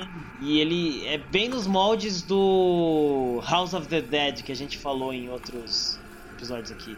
Até onde eu sei, ele é canônico também, hein, velho. Aí eu já não, não sei dizer disso aí, mas ele é bem legal e até porque ele revisita, né, outros Resident Evils. É bem maneiro, acho que é o É, zero. por, é um, por dois, isso que ele é canônico, né? Ele, é, ele É, é verdade. tem dois, né? Um deles é, é o 1, 2 e. Acho que é um e o 2 e É, uma coisa são um. assim. Aí tem aqueles outros Resident Evil bi- bizarro lá que eu nem lembro mais o nome, mas.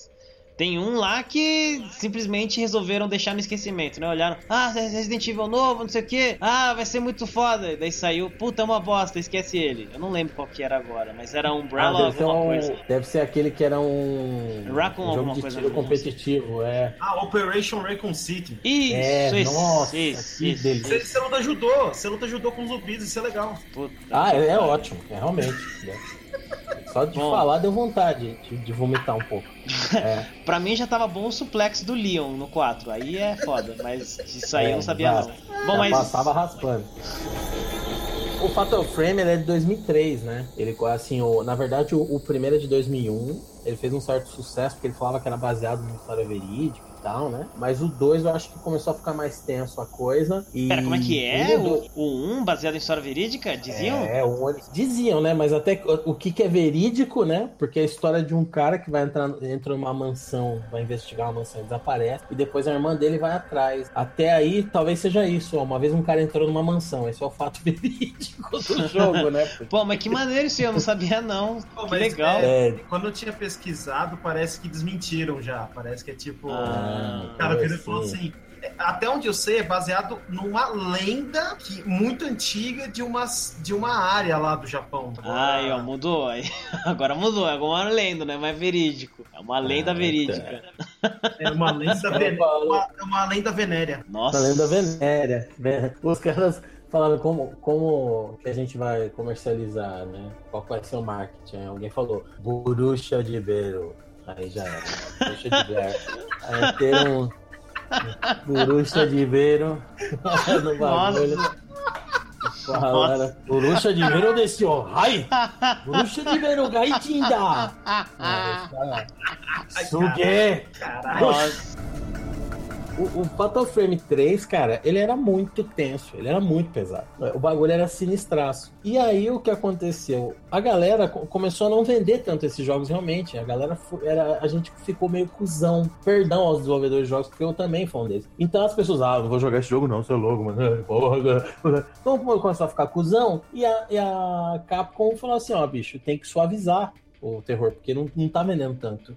E aí, quando chega o jogo que era o carro-chefe dos jogos de terror, porque Silent Hill também era uma, franquia gigante, mas não tem como comparar Silent Hill com Resident Evil. né? Já, já tava com filme, o cacete. Começou a ficar mais leve, a indústria falou: o lance agora é suavizar. Então, Dead Space 2 é um jogo excelente, mas ele já não tem tantas é, áreas escuras, tantas áreas que você passa que não acontece nada, mas que fica só ambiente. Como o primeiro. E Dead Space 3 é um jogo de tem um esquema de tiro por cobertura. É um jogo que você tem que jogar na dificuldade máxima para você sentir realmente um, um- um medo. É, e toda a indústria foi fazendo isso. Só que aí eu acho, eu, eu tô falando isso para chegar num ponto que eu acho que teve um ponto de virada. Mas eu acho que aí a, a indústria caminhou para isso. Caminhou para isso. aí. Sim. Não, mas você começou falando de Fatal Frame, eu joguei um deles também pro Wii, o 4, Mask of the Lunar Eclipse, que é bem interessante também, que nem o Shattered Memories, que nem o Silent Hill Shattered Memories, ele também apresentava umas coisinhas diferentes. Talvez até por isso que eu, não foi tão, ah, sei lá, ele não é um jogo mal falado, viu, esse 4. Ele é bem falado, aliás. Vocês já jogaram, já chegaram a ver? Joguei um pouquinho só, não muito. É bem maneiro. Eu nunca tinha jogado um Fatal Frame. Cara, eu legal. acho que eu nunca ouvi falar. Esse é um que tem uma garota que tem um problema na perna que ela manca? Ou esse é o 2? É, então, peraí, agora eu tô Eu confundindo os, Eu os acho que é o Fatal 4. Frame, peraí. O 2 são duas irmãs, se eu não me engano. O 2 é considerado mais sinistro, não é? Isso, Aí, isso. esse é o das duas eu irmãs. comecei a jogar e, e tirei o jogo e falei, não dá. Não, o 4 nem é tanto assim, é que eu não, não lembro. eu Não... É Puta bom, que eu não é ruim, não. dois- Nossa, cara. O 2 ele começa com as meninas deitadas num- numa floresta à noite. Eu não sei o que aquelas filhas das putas fazendo lá. Aí não. Mas elas vão andando e tem um vilarejo. Assim, elas encontram um vilarejo, umas casinhas. Aí uma, uma Ah. fica olhando e fala: O que, que é aquilo, irmã? E põe a mão no ombro, né? Da irmã fala: Não sei, é um vilarejo. Aí ela põe a mão no ombro da, da, da irmã, né? Aliás, põe a mão na mão da irmã que tá no ombro. Aí na hora que ela põe a mão na mão da irmã, a irmã passa do lado dela. Ela vira pra trás assim, não tem ninguém. Falei, porra, é essa? Eu falei, ih, caralho. Fecha, tira o jogo, tira o jogo. Ejetar, ejetar. Que nem se falou, realmente os caras não brincam em serviços já, né? Não, mas antes de falar pra essa virada aí, tem, tem também nessa época, alguns bem no começo de 2000, o Doom 3, né, que fizeram lá de novo Doom, né? Cara, esse jogo, é que na verdade eu joguei ele, pra mim, teve uma época em que tinha três jogos que eu queria muito jogar. Doom 3, o Fear e o BioShock. Que eu enxergava os três mais ou menos como a mesma coisa. Claro, mas assim, totalmente diferente. O Doom 3 da ID Software, eu gosto de dizer que esse jogo é um rock and fuck, né? Porque você tá lá, mó de boa, daí você leva um susto, né? Fica tudo escuro. Aí ou você usa a lanterna pra enxergar, ou você fica armado. E é isso. Você não pode ver os dois. Divertido. É bem divertido, só que você toma susto, né? O Doom 3 o negócio é susto, é isso. Aí o, o Bioshock nem é tanto de medo, né? Depois eu fui perceber isso.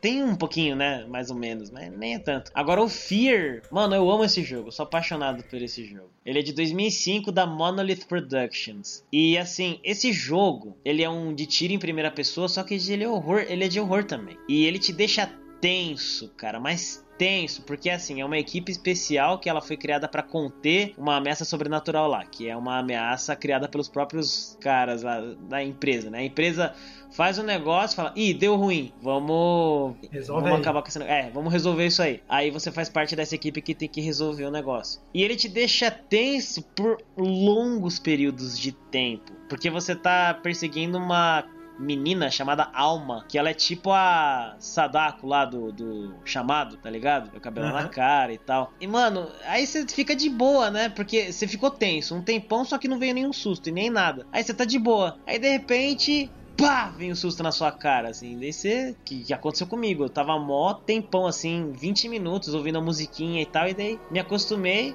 Fiquei sem medo nem nada, a musiquinha até tinha parado. E eu tava no esgoto, eu fui virar pra. Assim, você desce a escada e ele faz como se uma, uma pessoa normal, né? Uma pessoa de verdade. Ele vira, fica de face pra escada e desce a escada. Então na hora que ele vira. Tá lá a, alma, assim, te olhando. E daí eu tomei um puta susto também. E tem várias dessas né, no jogo. Você vai virar uma esquina, antes de virar a esquina aparece um fantasma lá. Ou alguém que fala alguma coisa com você, cai fora, e daí você chega lá e não tem ninguém. É umas coisas assim. É bem legal esse jogo. Esse E- susto aí da escada que você falou é um dos maiores sustos que eu tomei na minha vida mesmo, É realmente. foda, né? Porque, É foda. Tipo, ele chega de frente pra escada, aí você aperta o botão de descer. Aí o É. que, que ele vai fazer? Ele vai virar de costa, como você de- desceria uma escada Sim. daquelas. Não escadaria, né? Uma escada de, de, de degrau. E na hora que ele desce, a cabeça dele tá de frente pro chão onde ele tava, né? Na altura dos olhos dele tem dois pés de menina. Aí você olha pra cima, tá lá o espírito da, da menina, da alma. E não é isso, É quando tipo. você termina de descer a escada, tá o cara lá que você tá atrás, que, É. que, que é essa parte da voz. Ele fala alguma coisa, você jogando de fone no teu ouvido, na hora que você vira, ele tá esticando a mão na sua direção, e aí você grita, é caralho, e aí ele começa a se desfazer no ar, que era só uma ilusão. E, e não é isso mesmo, porque você tinha tido uma parte de ação e depois tensão, e daí você fica um tempão assim tenso, pensando, ai caralho, vai vir um susto, vai vir um susto, e daí fica, sei lá, uns 15 minutos sem nada, né? E daí vem esse susto federal aí, né? Nossa, é muito É bom. É muito bom porque Muito é um bom. jogo de ação, né? E consegue ter uns sustos. A parte que você tá andando também num tubo de ventilação. E aí, de repente, vem ela andando de quatro, agachada, Nossa. assim, correndo. Nossa. Aí na hora que ela chega perto de você, sa- sai um vapor, né? Do, do- da parede, puf, e aí ela some, assim. Nossa, Mas, puta, mano. na hora tirei, né? Na hora. Gritei. Foda, sou apaixonado por esse Como é? jogo. Fear é uma coisa engraçada, porque o primeiro ele, ele estourou, né, cara? Todo mundo jogou Fear e todo mundo falava disso, né? E não sei, cara, parece que ele deu uma decaída nos outros, né? No 2 e no 3. né? Deu, deu. Eu joguei Assim. o, a expansão dele, que é o Extraction Point e o Perseus Mandate. E os dois são muito bons, eles ainda conseguem manter um pouco disso. Sim, mas, bastante ainda. Mas o 2 e o 3 eu não joguei ainda. Mas, pelo que eu ouvi falar, é isso mesmo. Então, o 2, é, ele pula muito mais pra ação, muito mais mesmo, assim, ele, ele perde esses momentos que era a característica de, de você ter aquela tensão, né? Os momentos que não tinha ação era o momento que eu tava pegando munição pra ir pra outra treta. Então, você pega muito rápido, por exemplo, um lança-granadas, saca? Então, sa- sabe isso, só isso já, sabe, tirou aquela emoção de, de- Porque assim, o tempo todo eu tava armado até os dentes, então eu falei, ah, mano, pode vir, tá ligado? Tem um fantasma? Pode vir, eu tenho lança-granada, velho. O que, que eu vou ter medo? Saca? Só uma curiosidade sobre o, o Fear 3 aí. O John Carpenter ele ajudou com as cutscenes do game. Caralho! escrit- É, cara, eu nunca nem vi, eu fiquei, eu fiquei curioso agora é, de, de que eu lembrei disso. Eu lembrava que ele tinha se envolvido com o jogo, mas não sabia o que era. E o Steve Niles, escritor de quadrinhos que escreveu aqueles quadrinhos 30 Dias de Noite, que virou filme também, que eu acho muito legal, de vampiro, ele também colaborou com o roteiro. Fiquei curioso agora. Que foda! Eu fiquei bem curioso agora também.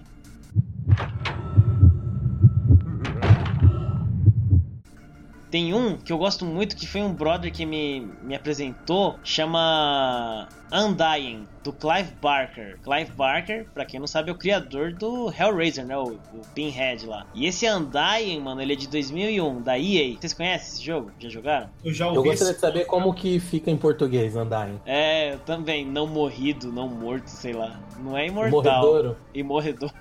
Mas, cara, esse jogo é, é muito maneiro. Você é um cara que. Puta, agora eu não sei que guerra que é, mas. Acho que é a Tô Primeira puta? Guerra. Não. Não, mas você lutou numa guerra lá, e daí você virou amigo de um cara que tem uma família rica. O nome do seu personagem é. Patrick Galloway. E daí você tem que ajudar um cara chamado Jeremiah Covenant. E daí você vai na mansão dos Covenants. E daí você tem que investigar lá. Ele achava que estava sendo assombrado, alguma coisa assim. É um E- FPS, né? É um FPS e tem bastante lembro, coisa de humor. É bem legal. A fotografia do jogo é muito maneira, né, Pra 2001. E é muito legal esse jogo, cara. Você consegue levar uns sustos maneiros, assim, de uns fantasmas que aparecem lá. Tem um outro que é do Clive Barker também, que é o Jericho, que é de 2007. Esse jogo é Esse- Cara, esse jogo ele é ruim, mas Ele é a ruim. história é tão boa. Então. Eu joguei no, Play- no Xbox, salvei, eu gostei muito. cara. Eu joguei no PC justamente por isso. A história é muito foda. O jogo nem é tanto, não é bom não. Tem umas ideias legais, né, no jogo, mas é ruim. Mas a história é foda. Tem um outro jogo aqui, Left 4 Dead de 2008. Não esse conheço. jo- não conhece, né? Cara, esse jogo foi a primeira vez que eu vi zumbi correndo. E eu achei maneiríssimo e me deu um puta cagaço, né? Porque você não é só um zumbi correndo, é um monte. É um exército que corre atrás de você. E isso eu achei fantástico. Claro, o jogo não te dá tanto assim medo, né? É um jogo mais de, sei lá, ação. É de ação, né? Ação, mas é tenso pra é cacete, tenso. né? Ainda mais quando você encontra uma witch, né? É witch o nome dos, dos bichos? É, um É, tá lá chorando e tal, não sei o que, e daí o bicho acorda e vai atrás de você. É maneiro, cara. Esse jogo Ou é quando você encontra um tank, Um tanque. essa Ah, música do tank é muito tensa, que aquela música Cara, do tank é uma sacanagem. O, o Left 4 Dead 2, ele resolveu isso pra mim, sabe? Porque o Left 4 Dead 2, ele tem muito, mas muito mod na Steam Workshop. E daí tem um, um mod que eu coloquei lá, que era pra toda vez que aparece um tank, toca Don't Stop Me Now do Queen. Criativo, criativo. Então daí você tava lá no momento mó tenso e daí, daí começava Tonight I'm gonna have myself such a good time. Daí come... De longe assim, ih caralho, tá vindo o tank, é um Queen, é um Queen. É muito legal. Tem um outro mod que eu usava que a lanterna era a cara do Nicolas Cage. Esse era o melhor mod de todos. Meu Deus. Onde É você colocasse a lanterna, é isso? Parecia a É. cara dele. O fecho de luz não era luz, era a cara do Nicolas Cage. Inclusive, esse jogo tem vários mods foda, inclusive um do Silent Hill, que se joga em Silent Hill, é muito foda. Aquele, ah, esse mod sim Caraca. dá medo, porque não tem tanto zumbi assim, é muito foda assim. E pra quem quiser saber mais de mod, né, e o que, que é um mod, a gente tem o OneUp 8 Game Mods aí, ó. É, eu acho que tem um jogo aí que a gente precisa falar, que saiu no- mais ou menos na mesma época, alguns anos antes, né? Que não é necessariamente um jogo de terror, mas ele tem alguns, alguns trechos que são bem intensos e tem um trecho em, em especial que é assustador pra cacete, que inspirou muitos jogos depois, que é Half-Life 2 Raven Home. Cara, Raven Home é um trecho muito, muito assustador. Tipo, no- durante o Half-Life tem um momento que ele tá lá com a, com a garota, né? Que eu esqueci o nome. E eles estão num local e tem uma, um túnel e tem umas tábuas, uma passagem fechada. E ela fala: Ah, ali é Raven Home, a gente não vai pra lá e tal. É perigoso. E era um hospício e tal, e deu ruim lá. Que maneiro. E aí tem uma invasão ali na cena e tal, tem um tiroteio e a mulher começa. Eles têm um robozão que fica com eles, né? Tem um meca, o meca, ela começa, ela manda o robozão arrancar as tábuas e fala pro Gordon, fala, vai pra lá, vai pra lá, depois a gente se encontra. E aí você atravessa um túnel escuro, então na hora que você chega no local, escreve Raven Home. E cara, é sinistro demais, é muito assustador, é um lugar escuro. Tem um monte de cara dos infectados lá, que os caras tem o Crab Head, né, na cabeça ali. E aqueles caras eles ficam falando, tipo, help me, oh God, please kill me. E é muito sinistro. É um, é um momento assim de que dá um cagaço. É um jogo tenso no geral, Half-Life. Tem algumas partes escuras, mas esse momento é um, é um dos momentos mais assustadores dos games, assim, muito bem feito. Home. Foda. Bastante. né? Essa parte também tomei um, um susto. Tem um personagem muito legal, né? Que é o padre, né? Tem uma hora que você tá cercado, você tá lá do prédio e apare- começa a aparecer nos prédios assim, um cara lá recitando a Bíblia e atirando, tá na- te ajudando, mas é muito, muito tenso. Tem uns inimigos bem rápidos, assim, é muito legal. Tem o que a gente já falou várias vezes né, em outros, outros one-ups aqui, o Eternal Darkness de 2002. Esse é simplesmente um dos melhores jogos de horror já criados, pelo menos pra mim, lá do, do, do Cubo. E eu quero uma, um remake, um remaster, sei lá, porque esse jogo merece. É um jogo incompreendido. Com certeza, que também queria muito, viu? Né, Sim, sim. E eu quero zerar, porque eu não cheguei no fim. Porque era numa casa de prazer que fechou antes de eu zerar. E essa é a verdade. Eu não zerei porque a casa de prazer fechou. Ah, Aí, é, de 2008, o Dead Space 1 que você mencionou, mas eu zerei o 1 e o 2 e eu achei fantástico. Cara, você sozinho numa nave gigante e daí você tá rodeado por aqueles bichos. E aquela musiquinha que toca quando aparece os necromorphs. É uma musiquinha com aquele quarteto de cordas, né? Que tem aquela, aquela coisa que parece, sei lá, parece alguém riscando uma lousa, né? Com as unhas assim.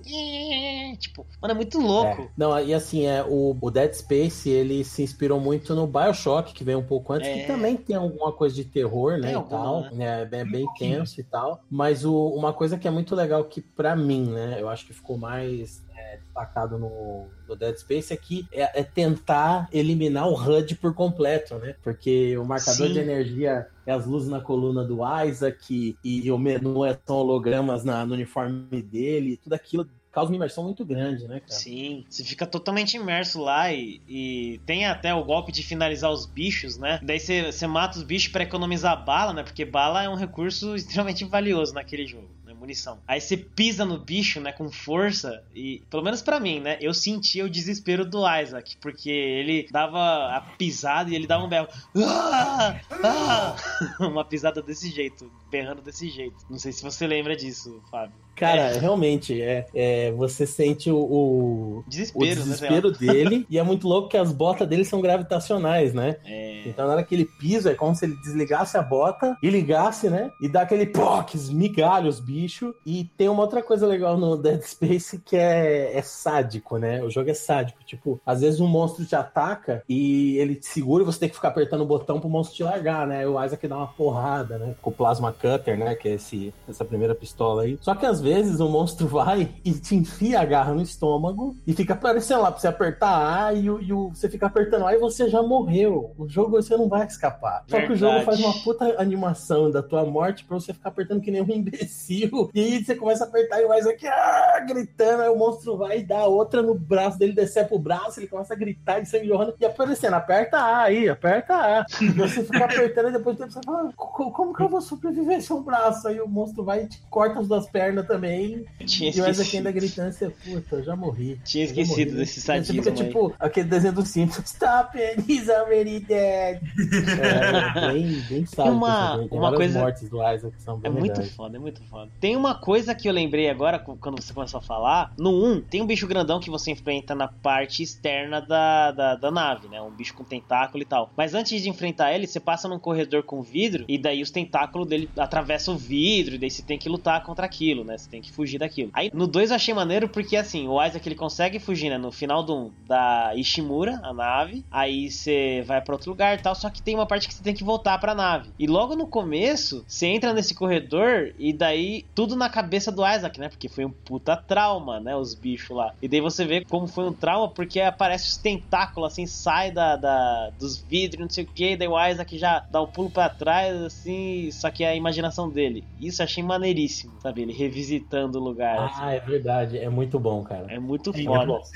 entra no psicológico do cara, né? mano? É, Meio inspirado em Silent Hill isso aí, hein? sim. Não, total, total. O... As referências do Dead Space são muito boas, né? Porque você tem Enigma de Outro Mundo, porque os necromorphs eles são muito parecidos, são totalmente inspirados na, na criatura do, do Enigma do Outro Mundo que assumia formas humanas, né? É, só que ela assumia formas humanas, mas depois ela, quando ela se revelava, era uma coisa meio grotesca e tal. E os necromorphs eles estouram, né? A, a anatomia do corpo humano. Eles entram e estoura osso e os ossos viram garras. É, é super grotesco, né? No segundo jogo tem uma transformação em zoom do cara, a cara do cara caindo na, tela. É muito Puta, bizarro. verdade, eu tinha esquecido. Lembra disso? Nossa, o 2, ele é muito mais agonizante, cara, pra mim. Até o final É. dele é extremamente agonizante. Eu não vou falar, vai que alguém joga, mas o final, mano, mano que agonia no final do É, 2. realmente. Agora que você falou, realmente, o 2 ele é bem mais agonizante. Nossa. Mais gráfico, né, cara? Sim. É, mais Sim. gráfico. E pra Muito mim. O- o- no primeiro é legal que o Isaac ele é o herói silencioso, ele não fala, só berra, né? O desespero.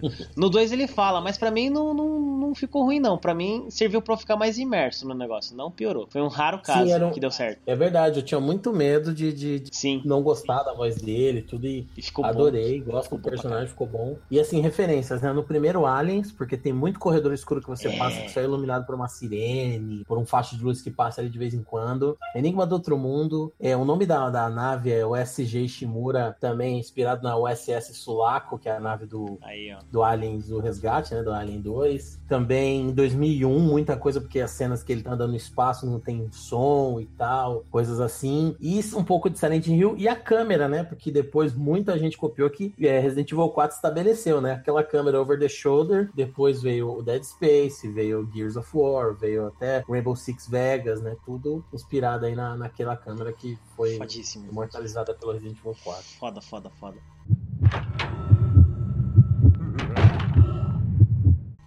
Tem mais dois só que eu queria falar. Um é o Alan Wake, da Remedy Entertainment, de 2010. Ah, cara, eu amo esse jogo. Eu, eu amo. Fábio sabe, eu acho que você também adora esse jogo, né? Amo também, cara. Nossa, é muito Alan Wake foda. é. Infelizmente não, não teremos o 2, mas esse jogo é maravilhoso e. Caraca. Você jogou, Wallace? Não. Puta, mano. Cara, jogue, jogue, aqui é Sei, muito bom. todo mundo Se fala, puder. mas até agora eu não consegui, velho. Porque você é um cara que. Você não é um lutador, você, não é, você é um escritor. E, e você tá atrás da sua É. mulher que foi raptada pelas trevas, uma coisa assim. E. É, eu tô ligado, eu quero muito jogar. E Muito. é foda. Sua arma principal é uma lanterna. Eu não É preciso isso. mais nada além disso. E conseguir pilha, cara. E você tem que economizar, cara. É difícil. É difícil. É difícil, é da hora. Ah, uma coisa maneira desse jogo é que você vai encontrando páginas escritas e elas vão falando. E então o cara fez isso, isso, isso, mas apareceu não sei o que, não sei o que, não sei o que e fudeu ele. E isso que tá escrito é tudo coisa que vai acontecer com você. E daí você fica, ai caceta, vai acontecer tal coisa. Olha o lugar que ele, que ele escreveu ali. Olha o bicho vindo, não sei o que. E daí você É, fica nessa. Isso é uma sacanagem. É muito sacanagem. E o outro jogo, e esse aqui, nossa, mano, esse é o jogo, esse é o meu jogo que eu parei de jogar, porque eu não consegui ir pra frente. Um dia eu volto pra ele. Amnesia The Dark Descent, de 2010. Não dá, não dá, não dá não. Eu lembro que eu fui numa parte de baixo da, da mansão e daí tinha água no chão. Tava andando de boa e daí de repente eu ouço uns passos violentos atrás de mim. Eu, ai caraca, que é isso, né? Um bicho chegando perto de mim, nas minhas costas, isso aqui, e daí eu tirei o jogo. e eu virei e não tinha nada. tipo, daí eu parei de jogar. Vou jogar um dia, Cara, eu voltar. vou, te falar, eu vou te falar que o Amnésia, ele, ele demora muito pra acontecer as coisas, né? Mas Então quando isso vai ter acontece- um suspense muito grande. quando acontece, eu já tinha tirado do jogo. Porque eu tava numa tensão que logo que aparece a primeira coisa assim, eu viro uma esquina, aí chego numa, numa sala bem grande e saindo da sala tem um bicho na direção que eu tô indo. Mas é muito sinistro, porque o bicho ele tá só andando, ele só e você tá muito tempo sem ver nada. Puta, cara. Aí eu tinha ir na direção do bicho. Beleza, eu fui. Só que aí tinha um monte de sala pra explorar, no segundo andar da mansão. E conforme você vai entrando nas salas, as outras que você já entrou vai apagando as luzes. Aí você vai ouvindo barulho de porta fechando. E eu, que porra é essa? Aí quando eu fui sair do lugar, o bicho apareceu de novo. Eu falei, deu um grito. Não, chega, não dá. Nossa, cara, teve. Esse jogo ele é sinistro, né? Porque ele fica construindo uma tensão que quando acontece um negócio você já tá super tenso. Inclusive, quando apareceu o primeiro bicho pra mim, ele apareceu no fim de um corredor que eu não tinha saída e só tinha umas caixas. E me escondi atrás delas. Eu juro, eu fiquei 10 minutos atrás das caixas. Sem fazer nada. É sério, eu fiquei 10 minutos lá com cagaço. e teve até numa parte que eu explorei o segundo andar da, da mansão. E daí eu ficava ouvindo só o silêncio e de repente o personagem, né? Tara, tara, Nossa. Fazendo uma, cantarolando essa musiquinha assim, e deu, ah, mano, vai tomar banho, eu não quero mais jogar esse jogo. Daí eu tirei o jogo. não, não dá, não dá. Aí você Não dá, fez não mais ou menos assim: você fechou e abriu uma aba de rinhos fofos. Tipo não, daí eu isso. fui jogar Outlast. Caraca, mano. Vocês comentaram Amnesia, né? Me lembrou que, assim, muito. É aquela época que os jogos de terror começaram a ficar um pouco em baixa, né? né, Quando o Fábio falou, pelo menos ao meu ver, né? Muita da volta do terror hoje se dá por conta de jogos indie. Com certeza. Sim, com Amnesia, certeza. Layers of Fear, Dreadout, não sei se vocês jogaram. Já jogaram Dreadout? Conheço, nunca joguei. Nunca vi. Cara, ele, ele é uma parada. Me tenta misturar o terror japonês, né? De Silent Hill com Fatal Frame. Lógico. Ah, tá. Eu joguei um pouquinho esse jogo. Ele é tailandês, eu tenho ele, eu comecei a jogar. E Eita! realmente, muito bom. É. É, cara, então, ele, é assim, lógico que ele não é, nossa, Fatal Frame, mas ele pegou muito da essência que tinha Fatal Frame. Bastante, até porque, assim, eu tava há muito tempo, sabe, olhando pra jogo de terror e dando risada. Aí eu cheguei no Dead Out, né, e eu falei, rapaz, é. Eu, eu, eu- eu- eu só tremi, eu só tremi, eu só tremi. Não, não, não vi mais nada tá? Ok, né? Tá bom? Deixar claro Então, aqui. mas ó, an- antes do Dread Out, porque isso daí foi o comeback, né? O Foi. Amnésia foi o comeback. Eu acho que o Amnésia foi o grande comeback.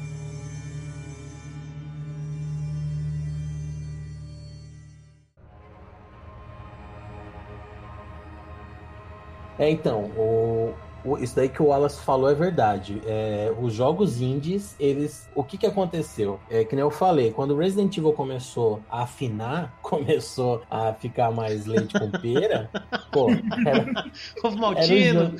É, o Maltino, pô. Era um jogo que era. porrada comigo?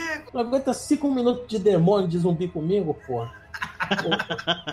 Os outros jogos começaram a falar: ih, rapaz, terror não, não vira mais não. A moda agora é ação, né? E começou a ficar cada vez mais puxado pra ação. E eu acho que o ápice disso foi o, o Resident Evil 6, assim, né? O Resident Evil 6 foi tipo, quando falou assim: então, esse negócio de puxar pra ação tá dando merda. Tá dando merda. Resident Evil 6 foi em 2012. E aí, cara, quem manteve, quem carregou essa tocha foi uma saga e uma franquia. Ela foi uma das grandes responsáveis, que é a Pen- Penumbra, né? O, a franquia. Os games do Penumbra, o primeiro acho que saiu em 2007. Eu joguei e ele é o, o, o Amnesia, é o sucessor espiritual deles, né? É da Frictional Games, a mesma que fez o Amnesia. E o Amnesia saiu em 2010. Só que ele era um jogo indie, ele era um jogo que começou a fazer sucesso foi o jogo que catapultou o PewDiePie, né? Porque o PewDiePie começou fazendo vídeo de gameplay dele com medo e tal. Foi, um, foi uma empresa que manteve aí a bandeira do terror. Mas teve um outro que veio muito mais simples, porque era free, era de graça. E popularizou muito porque era baseado num creepypasta da internet aí. Que é o Slender The Eight Pages, né? O jogo do Slenderman. Ô, O jogo do rapaz, Slenderman virou um puto sucesso, né, cara? Vem em 2012 Uma e ele acabou, tipo, catapultando até o Amnesia, né? É, e aí a galera começou a ver um fenômeno que o jogo fez e falou: peraí, terror dá certo sim, né? E a galera da Frictional falou assim: eu sei, eu sempre subi, tamo aqui, né? Eu Cadê falei, vocês? eu avisei. É, nós não fomos em lugar nenhum, seus cuzão. Nós estamos aqui, cadê Ah, é. vocês? É, aí os outros da Konami que falam, ah, não, a gente também sabia, a gente também sabia. Vamos. É, foi mal, foi mal. Mas realmente o Slender, é, eu lembro quando surgiu, cara, todo mundo falando que dá um puta medo e não sei o que, você nunca consegue passar e tal. E daí veio a lenda urbana do Slender, né? E daí veio um monte de coisa do Slender Mitos. Não, muita, muita coisa, cara. Hoje tem até. Hoje tem até curta no YouTube, cara. Tem canal só de Slenderman, mano. Tem coisas Ah. que eu assisto, que eu sigo, que são canais que fazem. É como se fosse uma série baseada no Slender Mitos. Mas enfim, o. É, tá vendo no filme, né? Filme produção Tá. hollywoodiana aí. Sim, tá vindo o filme. É, ah, inclusive eu, de tanta coisa de Slender que eu cheguei a consumir uma época, que fiquei meio perturbado de ver manequim branco de terno. Tem um aqui no shopping que eu olhava e eu, eita porra. Ficava Olhava. olhando pra ver se não se mexia, né? Não, eu não ficava olhando. Muito pelo contrário, eu não queria ver. é, diferente. E, cara, é muito Se louco. alguém, se alguém colocasse Wall Street, poder e cobiça pro Jean assistir, ele ficava em posição fetal, né? Aquele executivo de terno é Wall Street. Mundo executivo- corporativo é muito assustador. O executivo tem rosto, pô. o Slender não. Al- Alguns Mas não. não tem alma, mas ele não tem É, alma. não tem alma. Mas o Slender é é brincadeira, maneiro. é só advogado que não tem alma. a minha irmã, ela é advogada. Ela quer ser advogada, né? Puta, cara, que chato. No livro, eu também acho. Concordo. Mas É, então, mas voltando a falar dos jogos indie, cara, ou melhor, você terminou os dias que você tava falando? Não, era só isso aí mesmo. O Slender é foda. Não, isso é, isso com certeza, É mas. foda. Pô, um Ah, negócio simples pra caramba, um cenário pequeno, a ideia é simples e o jogo é foda demais. Nossa, Não, o jogo é muito bom. E, você e o que veio depois também é bom. O Slender a- Arrival. The Arrival, é. É, The Arrival. Também não consegui jogar, não. Cara, é, é interessante, eu vou falar pra você, não é ruim não. Na verdade, eu achei que ia ser um lixo, né? Porque o primeiro jogo teve aquele. é, Era totalmente descompromissado. Foi simplesmente, né, fazer Sim. algo. Fazer algo porque a, a pessoa queria fazer. Aí o segundo. Aí na hora que saiu o segundo, eu falei, ah, mano, vai, vai, sendo transformado num jogo ruim. Mas não, é legal, o jogo é bom, é divertido, né? Não, não é joga- divertido, cara. Não é nada divertido. Então, se, se você passa a gostar de jogo de terror, é divertido. Se você tem cagaço, É, não, não é é. divertido. Mas eh, eu não sei se vocês conhecem um jogo chamado Little Nightmares. Ah, Ah, sim. Conhece? Ele tem pra Play 4, pra PC. Então, Esse é recente, né? Do ano passado, esse jogo. isso, então, eu joguei. E eu vou falar pra você que eu fiquei com aquela tensão. Ele não é um de terror, nossa, meu Deus, que cagaço. Mas assim, ele, uma coisa ele acertou foi na hora de, de criar a tensão, né? De criar aquele, aque- aquele cenário que você fala, mano, que inferno que eu fui parar, cara. E assim, você tá, você tá jogando com uma criancinha num barco onde tem adultos que, que quando te encontram te levam embora. Então, né, já tem um terror assim natural que é da criança, né? Jesus. Exatamente. Então, e ele tem uma, uma- um gráfico que parece massinha. Ele parece animação em stop motion, sabe? Tipo Fuga das Galinhas e tudo mais. É, na verdade, ele lembra muito o o Estranho Mundo de Jack, né? O estilo dele. E Isso. Coraline também, né? Caraca. Ele lembra muito Coraline, É assim. É, meio perturbador isso, cara. É Meio? um jogo de terror? Então, é, É, bastante, bem sim. na verdade. Por isso que eu falo que ele pode não ser aquele terror que jump scare e tudo mais, mas a atenção ele acertou muito bem. Por isso que eu, que eu realmente eu reforço, né, que jogos indies estão trazendo esse, esse terror que a gente. Não nostálgico, falar assim, que a gente queria, né? Porque por mais Sim. que a gente tenha medo, tenha cagaço, a gente, ainda assim a gente quer jogar, quer, quer tomar susto. No O- final das contas, tomar o susto é divertido. Pra depois Sim. a gente falar, nossa, como foi cagaço aquilo ali, meu Deus. Sim, concordo. Tem um que ele surgiu mais ou menos na mesma época do Slender e é BR. Aliás, ele surgiu um ano depois do Slender.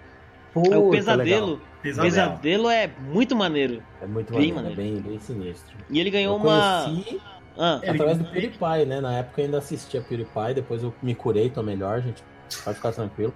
Mas é muito bom. eu conheci pelo Markiplier, né? Que é um youtuber lá. Mesma coisa, mesma ideia. É, e, e daí esse jogo acabou criando, ganhando uma notoriedade, né, grande por conta disso, né? Por esses youtubers aí. Aliás, esses jogos indie ganharam notoriedade por conta desses youtubers, né? Eles tiveram um papel importante nisso. É, querendo ou não, eles ajudaram bastante aí.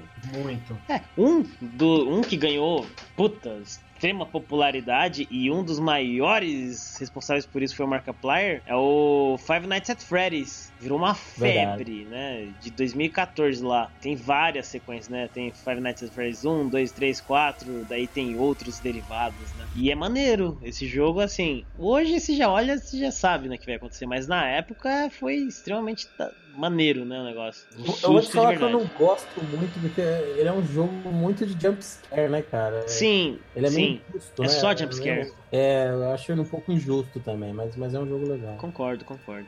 O legal é uma a simplicidade, né? É, com certeza. É, a história também é maneira, né? Mas a história ela é mais criada pelos fãs do que outras coisas, né? Vou falar a verdade Também é aqui. aquela coisa que tem um lore gigante, né? Então, É.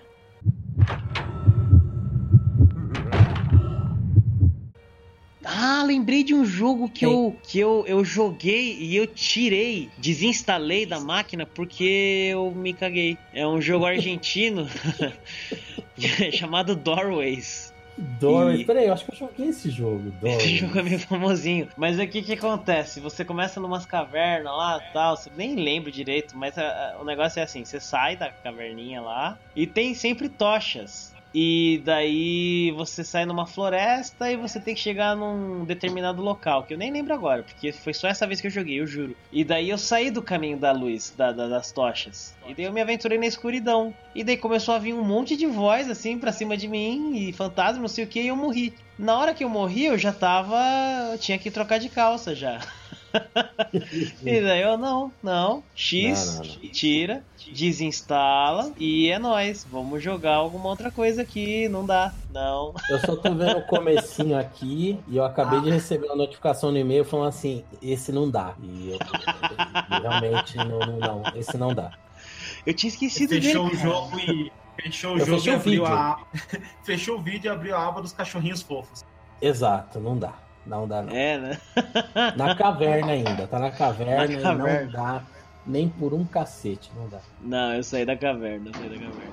Ah, tem um outro, né, que ficou bem famoso, que é o Outlast, né, que a gente até falou aqui. O 2013. a Outlast, agora eu vou falar. Esse foi um jogo que me. Eu, eu fiquei orgulhoso de mim mesmo porque eu salvei. Esse eu consegui. Esse foi um jogo que eu, eu joguei o começo, aí eu falei, não dá, não dá, não dá. Aí depois eu falei, não, vamos tentar. Tem uma parte no começo que é muito tensa, que você tem que descer num porão que tá cheio d'água, no escuro. Ah, é. Muito louco. E você tem a câmera, né? A câmera tem visão noturna, e só que isso gasta bateria.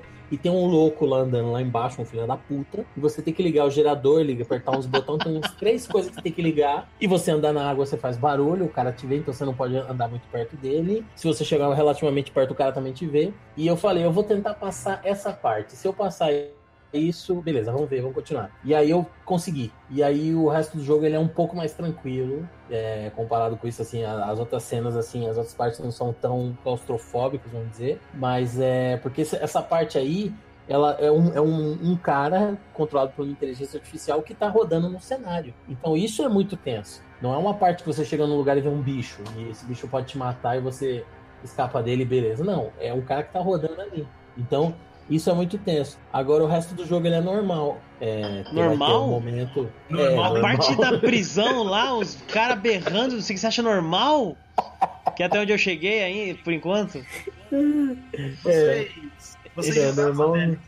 Vocês jogaram a DLC do primeiro? Eu ainda não, Não, joguei. eu não, eu não zerei ainda o primeiro. Não, Eu tô é, nessa parte que eu acabei de falar aí. não, vou, não vou estragar, mas assim, é, Outlast ele apela muito pro, pro gore, né? Pra aquele negócio bem agressivo, né? Bem violento. A DLC piora, sabe? Desce o barranco mesmo, sabe? Você, tipo, se você já tinha os negócios sangue, coisa, tripa, é, começa a piorar mais ainda. Ele fala, ah, você gostou? Então toma mais, toma, vai. Se diverte aí com isso aqui. E se você não gostar, toma mais. Cara, É mais ou menos isso. Pra mim, o, o jogo ele já te pergunta se você vai querer continuar jogando é naquela hora que você tá andando e daí você passa entre as caixas, logo no começo do jogo, e daí um, um cara te pega atrás e fala Come here, little pig, tá ligado? E te joga do Sim. lugar. Puta susto que eu levei quando ele te puxa assim do nada, tá ligado? Pra trás. Mano do céu, não tá no gibi. Eu, eita porra, que isso? Muito louco. Tipo, puxa, saindo um pouco do indie, tem duas coisas que eu queria falar que era um. Essa, na verdade, assim, um deles eu quero jogar ainda, muito. E eu não consigo jogar nunca, porque eu quero comprar o original primeiro de tudo, né? Eu não quero piratear nem nada. E eu quero jogar, eu quero comprar pra mim, sabe? Eu não quero jogar de, de outras pessoas, que é o Alien Isolation, que eu já joguei muito pelo YouTube e até agora não consegui jogar, cara. Eu sou, tipo, deve ser a única pessoa que não jogou essa porcaria até agora e eu tô com vontade. Então, não dá. Eu tenho, não dá. Não dá, não dá, não dá, não dá, não dá. Eu, esse é o próximo que eu vou jogar, mas até acho que até baixei ele. Não dá. Ai, Ah, caralho. então acho que eu vou gostar, provavelmente. E a outra, cara, é... não sei se vocês jogaram The, The Evil Within primeiro. Ainda não. Joguei. Um dia. Joguei. Um dia. Puta que eu pariu, joguei, cara. Então, cara, Ai, meu Deus. Só de lembrar já dá um, um registregis. então, cara, eu acho assim. É É um tenso jogo assim? muito legal. Não, o jogo é muito bom, mano. O jogo é muito bom. Muito bom. Cara. É... Não, eu É, digo e- tenso de, de foda, de medo, de tal. assim. Medos, é, cara. Sim, porque ele volta um pouco no que a gente tava falando lá no começo, que era o Silent Hill, quando ele mexia com o psicológico. Porque é Exato. literalmente psicológico. É literal mesmo. O perso- os personagens estão. é, O jogo trata disso, é, só que não foi anunciado, lógico, né? Quando... Isso era outra propaganda do jogo, né? Mas, cara, uma coisa. Eu, eu não consegui zerar, infelizmente. Eu queria. Mas, pô, Devil Within eu acho que é um jogo que. Eu acho que ele morreu muito rápido. Assim, sabe? O- Primeiro. É, não, o primeiro eu acho que ele foi muito legal, foi muito. Os DLCs eu nem, nem zerei ainda, foi muito bacana, mas é. O 2 eu acho que não, não gerou muita coisa, né? O 2 não teve muita repercussão, infelizmente. E os dois os caras investiram mais e tal. É, não, então tudo é. Então você tem razão, é verdade. É, mas é meio triste morrer assim muito rápido, porque não é ruim. O jogo era bom. É, é bom. Bom pra caramba, cara. A trama. Tanto que antes de eu ver o Silent Hill, o Resident Evil 7, todo mundo falando que não, é Resident mesmo. Quando eu vi que era vindo na onda desses terrores aí do Amnesia, do Outlast, do Slender, eu falei, esse é o, o Resident de verdade, porque ele é dirigido pelo Shinji Mikami, né? E eu Sim. acho que foi meio que uma. Quase um, um Shinji Mikami falando, então, esse aqui vai ser o autêntico novo Resident Evil. Mas ele vai para um lado do, do- do sobrenatural, mas ele consegue ainda com aquela visão, aquela jogabilidade terceira pessoa, de câmera é, over the shoulder do Resident Evil 4, ele consegue trazer muita coisa nova no game. assim. Acho que pelo fato do sobrenatural, assim, é, tá junto ali. É, e o é um jogo psicológico bem muito legal. forte. Muito, muito. É, legal. uma coisa que faz um jogo de horror ser bom, na verdade é uma, um, um grupo de coisas, né? Se a história for boa, isso já é né, um ponto muito forte, mas a ambientação dos jogos é uma coisa que é extremamente importante. Que nem a gente falou do Amnesia. A ambientação daquele jogo é incrível. Você tá lá, no lugar, ou do Dead Space 1, você também tá lá, você se sente claustro, claustrofóbico, você se sente desesperado naquele lugar, naquele ambiente, você se sente vulnerável pra caramba. Então é uma porção de coisas, né, que fazem o jogo ficar bom. E a sonoplastia, né? A sonoplastia do jogo também faz parte da ambientação do negócio. Tem que ser um negócio foda, bem feito. Se quiser saber mais de no- sonoplastia, ó, o One 4 sonoplastia, tá aí. É verdade. E sabe uma coisa que eu sempre faço, assim, quando o jogo não é tão roots, assim, eu sei que o jogo. Tipo Dead Space 3, que era um jogo de terror que foi ficando mais soft com o tempo, né? É, aliás, nunca mais Dead Space, né? Porque a empresa fechou as portas, né? A Soft House, né? Era, era parte da EA, né? Quem tava trabalhando nela, inclusive, era a Amy Henning, tava fazendo aquele jogo de Star Wars single player lá que não saiu, né? Hip Dead Space, uma pena. Mas o Dead Space 3, quando eu joguei, eu não salvei, né? Eu, é, eu, eu não salvei ainda, mas quando eu joguei, eu coloquei na dificuldade máxima. Por quê? Cara, o medo genuíno de você ter um jogo é, é se você perder alguma coisa. Se o checkpoint tá logo ali, se você morre pro monstro agora, mas você sabe que você vai voltar dali é 500 metros, foda-se, sabe? Você pode até tomar um susto, ter uma certa tensão, mas tem jogos que quando você morre, você fala, caralho, eu não posso morrer. Por- nem, nem que seja o tempo, porque tipo, vai demorar pra você chegar ali no lugar, sabe? Mas o jogo ele tem que te tirar algo genuinamente quando você morre.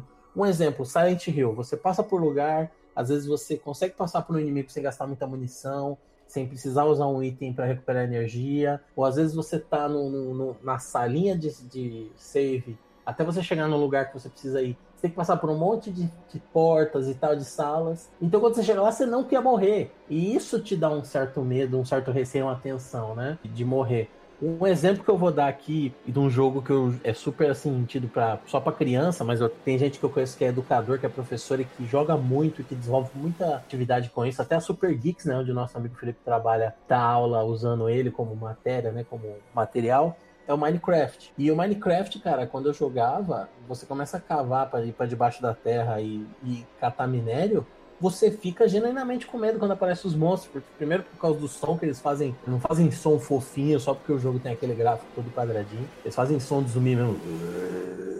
Você tá no escuro, então é, é os elementos que o Jean falou aí: a, a sonoplastia, a ambientação.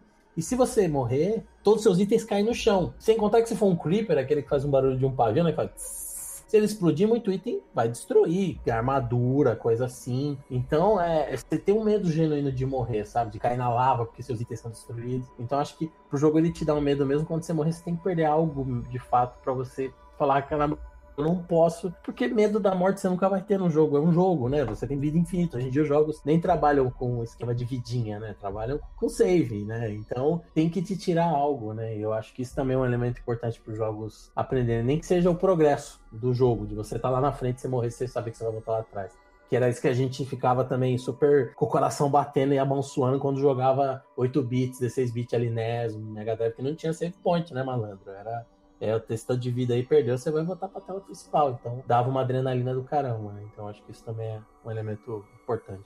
É verdade, porque no Diablo, por exemplo, Diablo 3 não é um jogo de terror e nem nada, mas tem o um modo hardcore que quando você morre, morre.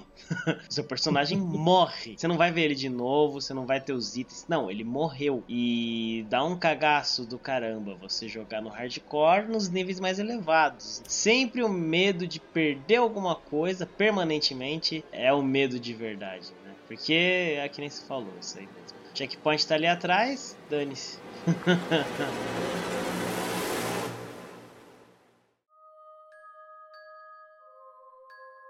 falamos de nossa paixão, nossos medos, né, por, pelos jogos de terror, coisas legais. A gente falou um pouquinho da evolução, do renascimento, entre aspas, né? Reacenderam a tocha dos jogos de terror. Ultimamente tá saindo jogos legais. É, que nem aquele que a gente até esqueceu, né? Que, aquele não saiu, né? Mas aquele Agony, que, que Agony, teve o lançamento nossa, adiado. Esse jogo promete, né? Promete pra caraca. Muito. Mas, enfim, tá aí. Então vamos para o encerramento de nosso episódio. Vamos fazer a nossa pequena one-up list, nossa listinha.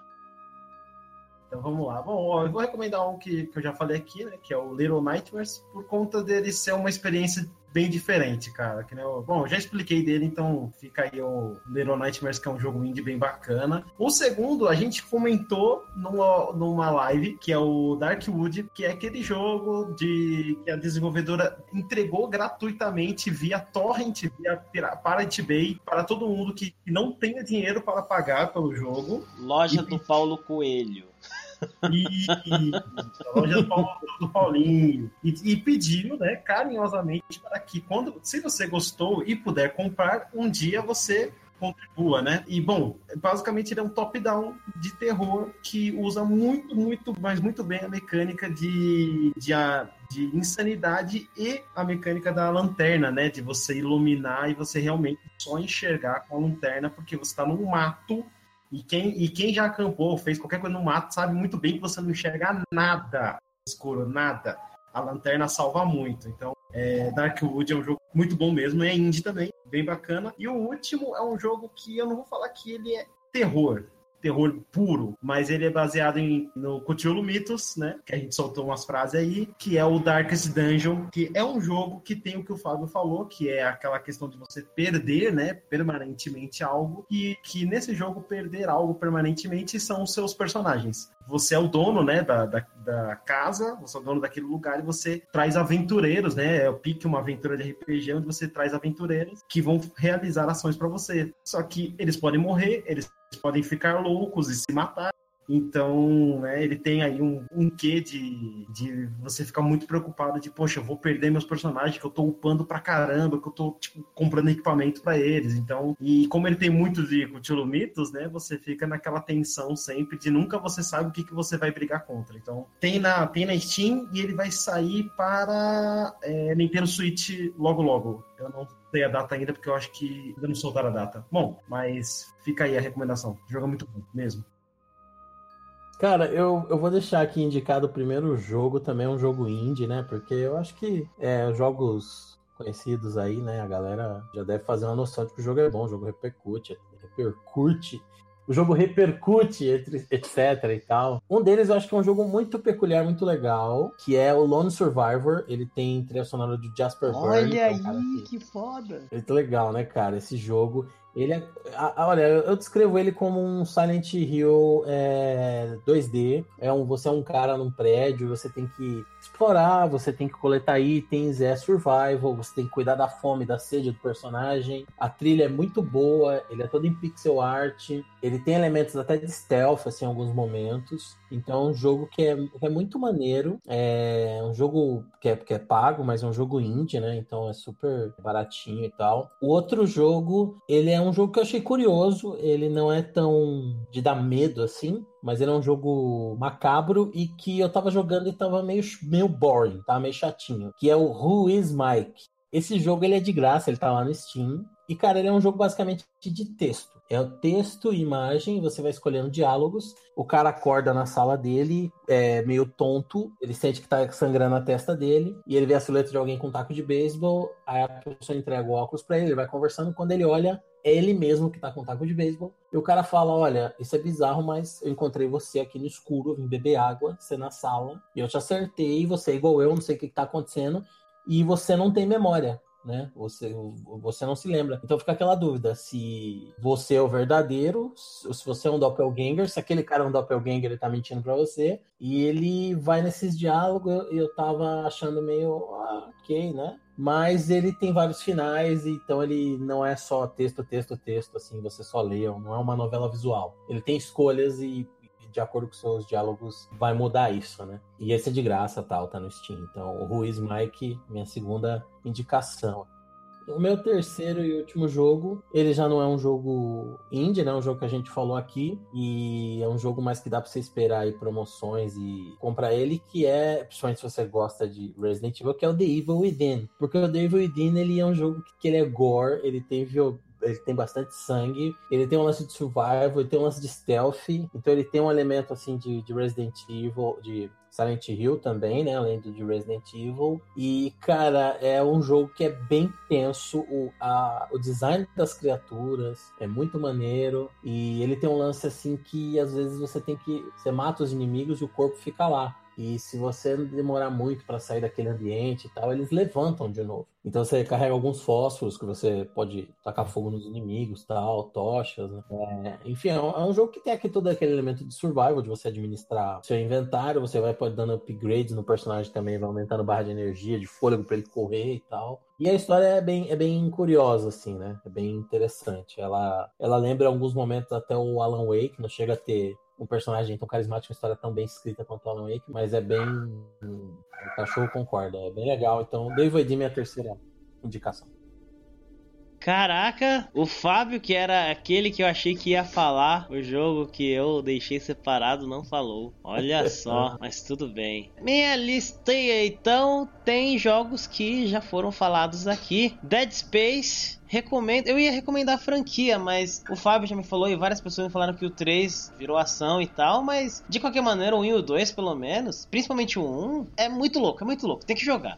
É, é muito da hora você ver os necromorphs e a música que muda, o cenário muda, né? Porque daí a, o, o lugar que. Isso no 1, né? Você entra num quarto, numa sala, por exemplo, e daí fica aquela luz de emergência e o lugar tá em quarentena, porque tem aqueles bichos, né? Aqueles negócios que tem que se virar ali. O meu segundo, vou recomendar Amnesia, The Dark Descent. O primeiro Amnesia. Eu não joguei o segundo, então não tenho como recomendar, mas o primeiro é um jogo que você tem que ter, que nem diria o Duke Nukem, Balls of Steel. Porque, rapaz, mas se você curte jogo de terror, Amnesia é um jogo que deve ser jogado. E o terceiro não é um jogo propriamente dito, inclusive existe uma petição aí para que ele vire jogo. Não sei, duvido muito que aconteça, mas se acontecer, aleluia, maravilha, sucesso. Mas é uma demo que saiu um tempinho atrás de uma parceria extremamente. Olha. Caralho, né, todo mundo? Do nosso querido Hideo Kojima e o Guilherme Del Toro, Silent Hill PT, né? Que nem é Silent Hill, é PT só, né? O nome. PT. É isso que mesmo, é isso mesmo, meu companheiro. que seria uma, uma releitura de Silent Hill. Assim como Resident Evil 7 é uma releitura de Resident Evil, né? Virou um reboot, o PT seria isso também. Mas, cara, olha, Kojima e Del Toro, é isso. Mano, mano, mano, mano, mano, mano, mano, mano. Você não tá ligado como o PT é bom, como o PT é Então, foda. só que tem uma notícia triste aí, né? Ah. Esse daí você vai ter que assistir no YouTube, É né? verdade, né? Você não consegue encontrar. Tiraram do, dos servidores e quem baixou e deixou lá não deletou, beleza. Quem tinha cara leiloando no eBay, PlayStation com PT na memória. assim. E vale muito, inclusive, se você tiver um Vale. PlayStation com isso. É, Cara, é foi meio. loucura. Joguei meio no lixo, então, minha terceira coisa. Porém, Eu tinha esquecido disso, é verdade. É verdade, eu tinha é pra esquecido. pessoa ver o gameplay, assim, né? Procurar, porque, pô. É, procura aí, cara, e assiste, porque mesmo assistindo é muito bom, é, é foda. Assista uma coisa que nunca existirá. E vire viúvo que nem nós. Ah, e detalhe, É. viu? Só pra deixar as pessoas mais felizes. É Hideo Kojima, é, Guilherme Del Toro e Junji Ito, autor de mangás de horrores, Sério? também estava envolvido. Junji Ito. Sério? Eu não sabia disso. É, cara, depois de um tempo descobriram que o Junji também tava. Ai, ai. Nossa. Obrigado, Konami. Olha só, veja só. Ô, Kojima Productions. Ô, mas é só uma coisa pra falar. É, não pode, né? É da, é da Konami. É, da Konami. mas ó, é, quem terminasse, quando você terminava o jogo, aparecia o nome Silent Hill. É, é Ele Silent realmente Hill. queria, ele queria trazer de volta, eles queriam, né, trazer de volta Silent Hill, só que é, é só que não, não, não, deixaram, não deixaram. De- é, depois do cocô do 5, né? Tinha que trazer mesmo. O cocô do 5. Não, mas depois do 5 teve o Downpour ainda, né? O Downpour É que na verdade, melhor. depois do 5, não, não, não sei se era o 5 ou não, mas tem um lá que é feito pela equipe americana, que não foi bom esse daí, que era muito mais focado na ação e não sei o que. Você era um veterano de guerra e não sei o que. Lá. É, eu acho que é o Homecoming mesmo. É, É o mesmo. Homecoming, né? Esse é o 5, né? É. Agora o Downpour, é, o Downpour é até legal, ele, mas ele sofre de novamente dessa suavização É. aí de terror, é muito claro e tal. É, melhor que o O Downpour 5, é mas né? Quando começa a chover, quando os demônios estão vindo na cidade. Olha ele aí tinha que- até um elemento meio sandbox, tinha algumas casas que você podia entrar e fazer side quest. Mas é isso aí, é, procura aí gameplay do PT. é legal, hein, cara. Divirta-se. Beleza, então. Wallace, algum recadalho? Então é, tem as lives de domingo, de, quer dizer, domingo não, de fim de semana que eu faço e lá no Raio Cósmico no canal é só, só ir lá e assistir. Eu não acertei o dia ainda, por isso que eu não consigo falar se é sábado. Então, é um dos dois. E. Fábio, algum recado? Somente aqueles do para nossos queridos ouvintes. Quais são os recados do Anup, meu querido Fábio? O recado do Anup é você que ouviu o nosso podcast, você que gosta da gente, não se sinta acanhado, entre em contato, nós gostamos de falar com vocês. Entre em contato, você pode nos seguir nas redes sociais, você pode seguir na rede social do Mark Zuckerberg, essa rede social polêmica aí que nos vigia, que é o facebook.com.br podcastonup. Você pode também nos seguir no Twitter, arroba que é o mesmo endereço do Instagram, arroba. E você pode mandar um e-mail, fale com nós, não se acanhe, para o e-mail mais fácil do Brasil, e-mail donup, arroba gmail.com. E, e se a pessoa não quiser acessar essas redes, nem nada aí, co- como é que faz? E, e aí? Pois é, a pessoa pode nos ouvir, é, além do Spreaker, né? Que a gente está no spreaker.com barra show barra um tracinho P. Ela pode baixar o aplicativo do Spreaker, que é muito legal. Olha aí. E ela pode nos ouvir nos agregadores, né? Que tem o Podcast Addict, que é para quem tem Android, tem o iCast, para quem tem Android iOS, tem o iTunes, tem mais um monte aí, gente, que toda vez a gente descobre o nosso episódio em algum lugar, então a gente não sabe. Mas, enfim, procure em breve em Spotify, aguardem. E se você tiver algum jogo de horror que você acha que a gente devia ter falado, que é, é, era imprescindível, foi um pecado capital a gente não ter falado, pô, manda aí no e-mail, comenta aí no, no post, pô, fala pra nós, fala com a gente, a gente gosta. E se vocês já jogaram algum desses jogos que a gente falou, fala aí como é que foi a sua experiência. E eu acho que é isso então, né? É isso? É isso. É isso. Valeu, é nóis então. Acabou.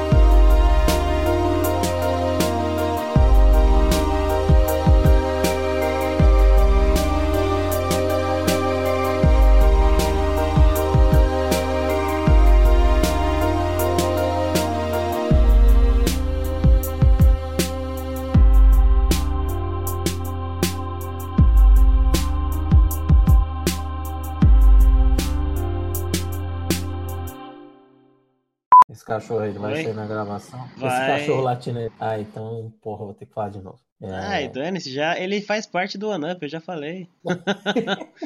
Aliás, Tá muito- deixa um parênteses aqui. Parabéns, Wallace, novamente, pela sua arte. Tá muito bom. Opa, Gostei. eu não vi. E Tá no Discord. Então eu tô mandando outro melhor. Eu fi- eu fiquei perturbado, mano. Fiquei que nem o o Isaac ali embaixo.